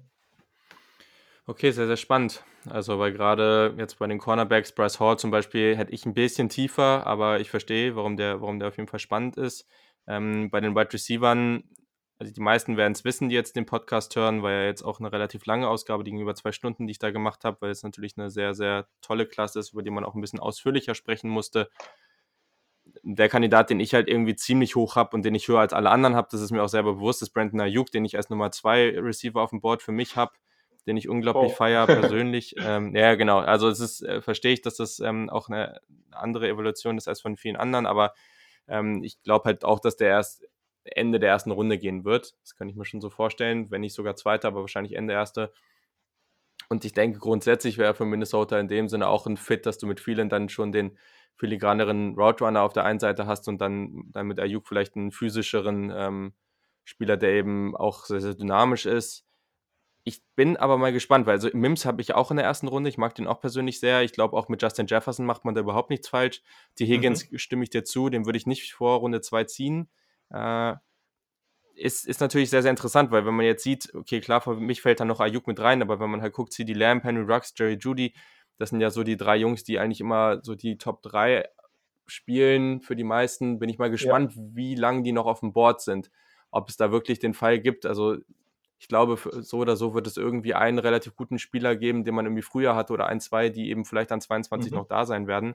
Könnte genauso mhm. gut ein Offensive Tackle oder sowas sein, der irgendwie ganz spannend ist. Also ich bin mal gespannt, wie Minnesota da kriegt, aber ich glaube, gerade in dieser Draft, die vielleicht nicht so extrem top-heavy ist ähm, und dafür aber halt durch die ganze erste Runde meiner Meinung nach noch ziemlich gutes Talent hat, haben sie da eigentlich ganz, äh, zwei ganz spannende Spots. Und wenn sie sagen, okay, ich finde das extrem interessant und das ist vielleicht dann nochmal ganz interessant als letzte Frage, ähm, könnte man ja auch beide Picks nehmen und nochmal hochgehen. Siehst du da Potenzial, dass du, dass sie nochmal sich ho hochtraden oder vielleicht auch runtertraden? Ähm, grundsätzlich bin ich kaum Freund von Hochtraden, mhm. weil für mich ist der Draft eigentlich eine Lotterie mehr oder weniger. Heißt, na, ja. wir haben schon Ahnung und Scouts natürlich auch und treffen schon mehr, wie sie müssen, denke ich. Aber äh, man kann keinen Draft-Erfolg planen und dementsprechend ist es einfach besser, ähm, mehr, mehr Picks zu generieren, um einfach die Wahrscheinlichkeit, äh, Treffer zu haben, zu erhöhen. Ähm, GM Rick Spielman, der Vikings GM, den ich sehr kritisiere für die Free Agency, hat es meiner mhm. Meinung nach auch verstanden, dieses Draft Prozedere, weil äh, wir waren letztes Jahr das Team mit den meisten Picks, äh, mit einem zweiten Team zusammen. Und ähm, er versucht eigentlich jedes Jahr mindestens zehn Picks zu generieren. Wir haben jetzt aktuell schon zwölf. Also ich würde keinen Uptrade ausschließen. Ich persönlich bin überhaupt kein Fan von. Okay. Ich glaube, grundsätzlich bin ich da der gleichen Meinung, aber klar, wenn du am Ende einen Spieler hast äh, und du kannst hochtraden und du willst diesen einen Spieler unbedingt haben, dann bin ich persönlich auch immer der Letzte, der da jetzt irgendwie großartig kritisiert, aber ich habe es eben schon gesagt. Ich glaube, da, man hat als, als Minnesota da zwei sehr, sehr coole Spots äh, in der ersten Runde und das könnte auf jeden Fall spannend sein und man sollte da eigentlich äh, deutlich verstärkt rausgehen. Ja, sehe ich ähnlich. Super. Okay, perfekt. Dann dir auf jeden Fall vielen Dank. Äh, folgt dem Stefan auf, auf Twitter äh, at STESTA93 oder hört ihm natürlich zu, wenn sie etwas genauer über die Minnesota Vikings sprechen im Podcast vom Minnesota Vikings Fanclub Germany. Den könnt ihr auch auf Twitter finden. Und genau, sonst einfach bei Stefan. Der hat die letzte Ausgabe da auch geretweetet, also sollte eigentlich gar kein Problem sein. Vielen Dank nochmal, dass du am Start warst. Danke dir. Ciao, ciao. So, wie bereits angesprochen, jetzt bereits der zweite Teamexperte am Start hier. Eben sind die angestrebten fünf Minuten ja völlig ausgeufert und wurden am Ende zehn. Also mal gucken, wie schnell es jetzt an dieser Stelle geht. Ich habe mal wieder Christian Lohr von Upside Fantasy am Start. Moin, Christian. Hallo Julian, vielen Dank, dass ich hier sein darf. Ja, wir sprechen über die Arizona Cardinals. Wirklich, ähm, ja, wie angestrebt, ganz kurz. Also Arizona hat in der ersten Runde den achten Pick. Das ist natürlich eine ganz nette Ausgangssituation. Außerdem hat man in der dritten Runde einen. Der Pick in der zweiten Runde ging ja, wie wir alle schon sehr ausführlich diskutiert haben, glaube ich, nach Houston. Und ich glaube, damit hat man auch einen ganz soliden Deal gemacht, würde ich sagen. Denn es ja, also der Andrew Hopkins zurück. Wir können gerne nochmal darüber sprechen, aber ja, ich bin immer noch, äh, es, es zaubert mir immer noch ein Lächeln ins Gesicht, wenn man über diesen Trade geredet wird, ja. Sehr gut. Ja, also ich glaube, da wurde jetzt schon genug drüber diskutiert und kann man bei euch im Podcast jetzt auch ähm, ganz gut hören. Also wenn ihr diesen Podcast hört, dann der euer Blätzer ist dann gestern, raus, gestern rausgekommen. Auch relativ lang und sehr, sehr informativ und umfangreich. Also hört da unbedingt mal rein. Genau, aber was sind denn die großen Needs, die die, die Cardinals jetzt in den ersten Runden angehen müssen, deiner Meinung nach? Also meiner Meinung nach sind das vor allem die, äh, wie man im Englischen so schön sagt, die Trenches. Äh, also das heißt mhm. Offensive Line und Defensive Line. Hm, ganz klar, meines Erachtens muss die Priorität auf der Offense liegen und weniger auf der Defense.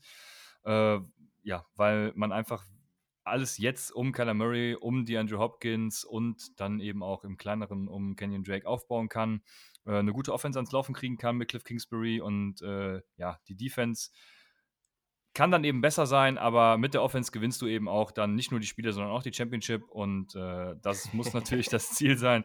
Äh, also wie gesagt, Needs ganz klar, Offensive Line, Defensive Line. Mein Favorit an 8 ist natürlich trotzdem immer noch CD Lamb. ähm, weil, wie gesagt, also wir hatten es, glaube ich, bei dir auch im Podcast schon mal, ähm, ich weiß gar nicht mehr, wo wir es hatten. Auf jeden Fall habe ich dir gesagt, also Larry Fitzgerald geht nächstes Jahr auch in Rente oder beziehungsweise ja.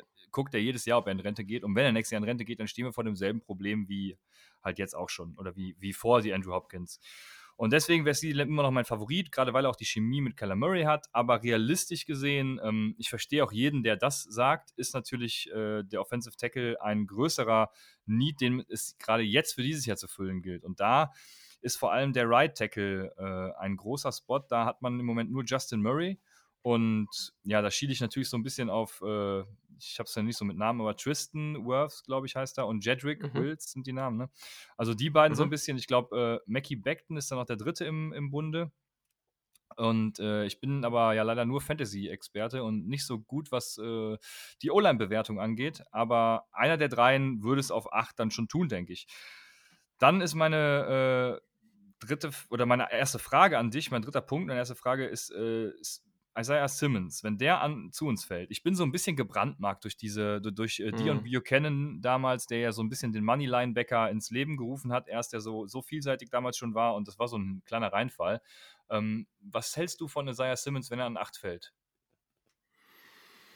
Also nach den aktuellen Mock-Drafts, die es über so gibt, ne? Also wie viel Glauben man ihn auch schenken mag, aber es, ich glaube, es ist eine gute Chance, dass er noch da ist. Also bei den Offensive Tackles stimme ich dir zu. Ähm, vor allem, wenn es um Burps geht, der ja so ein athletischer Freak ist, oder Jedrick Wills, den ich unglaublich feiere. Also da machst du meiner Meinung nach überhaupt nichts mit falsch.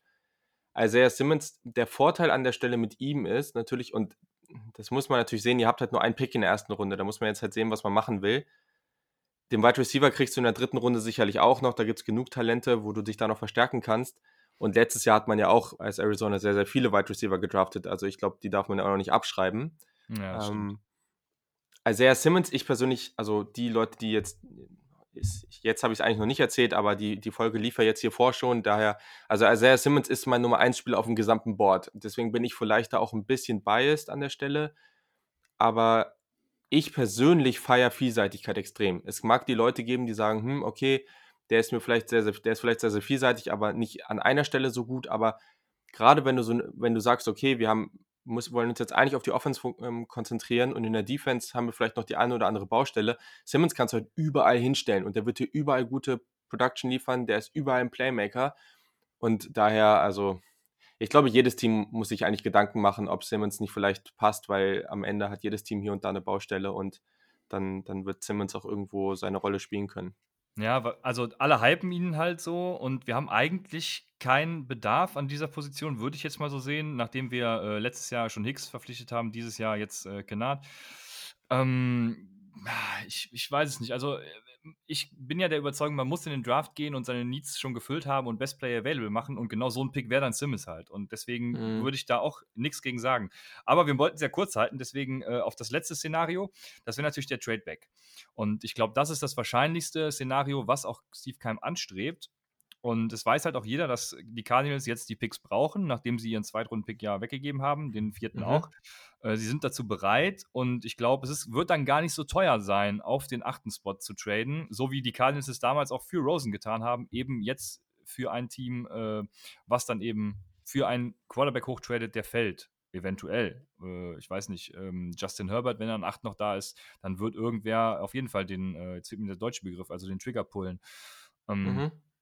Oder ich weiß nicht, wie hoch die äh, Teams andere Quarterbacks dann noch sehen wie John Love. Ich weiß es nicht. Aber das könnte ich mir schon sehr gut vorstellen. Und äh, dann wäre eben die Frage: Geht man lieber auf Defensive End zum Beispiel? AJ äh, Ipiniza oder wie auch immer man ihn ausspricht, ist da so ein Name. Ja. Ähm, weil auf Defensive End hat man auf der anderen Seite von Chandler Jones auch nur Zach Allen. Das war letztes Jahr unser, puh, jetzt lass mich nicht lügen, Dritt- oder Viertrunden-Pick. Ich weiß es leider nicht mehr. Ähm, mhm.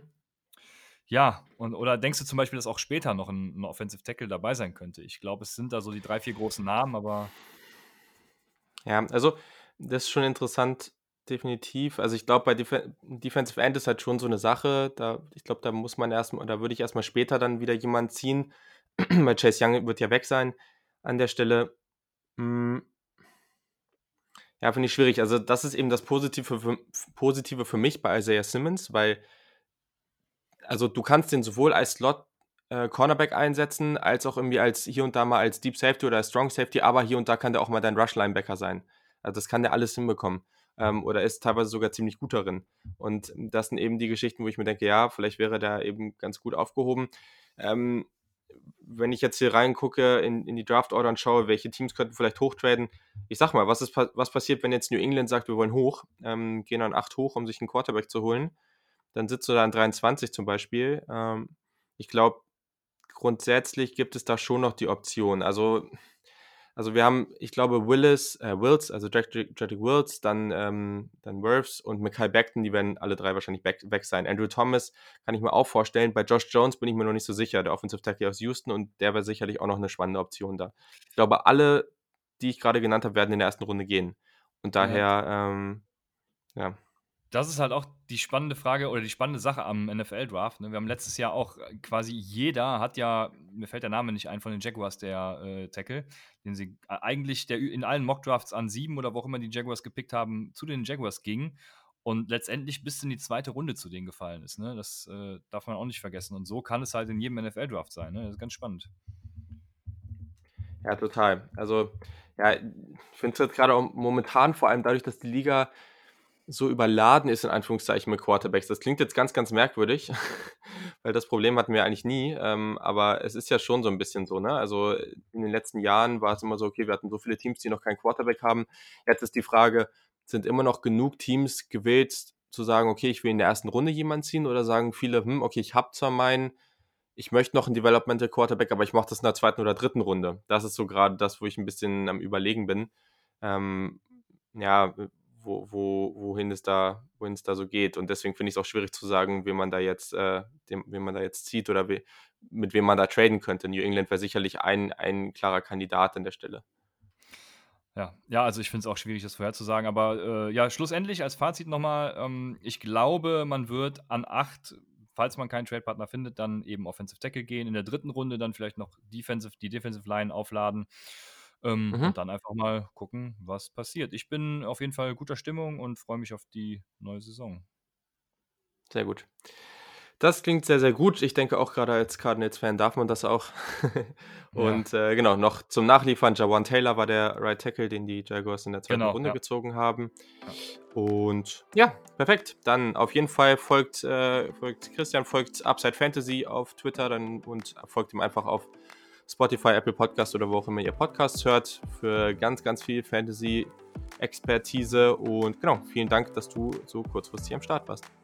Ja, wie gesagt, vielen Dank, dass ich hier sein durfte.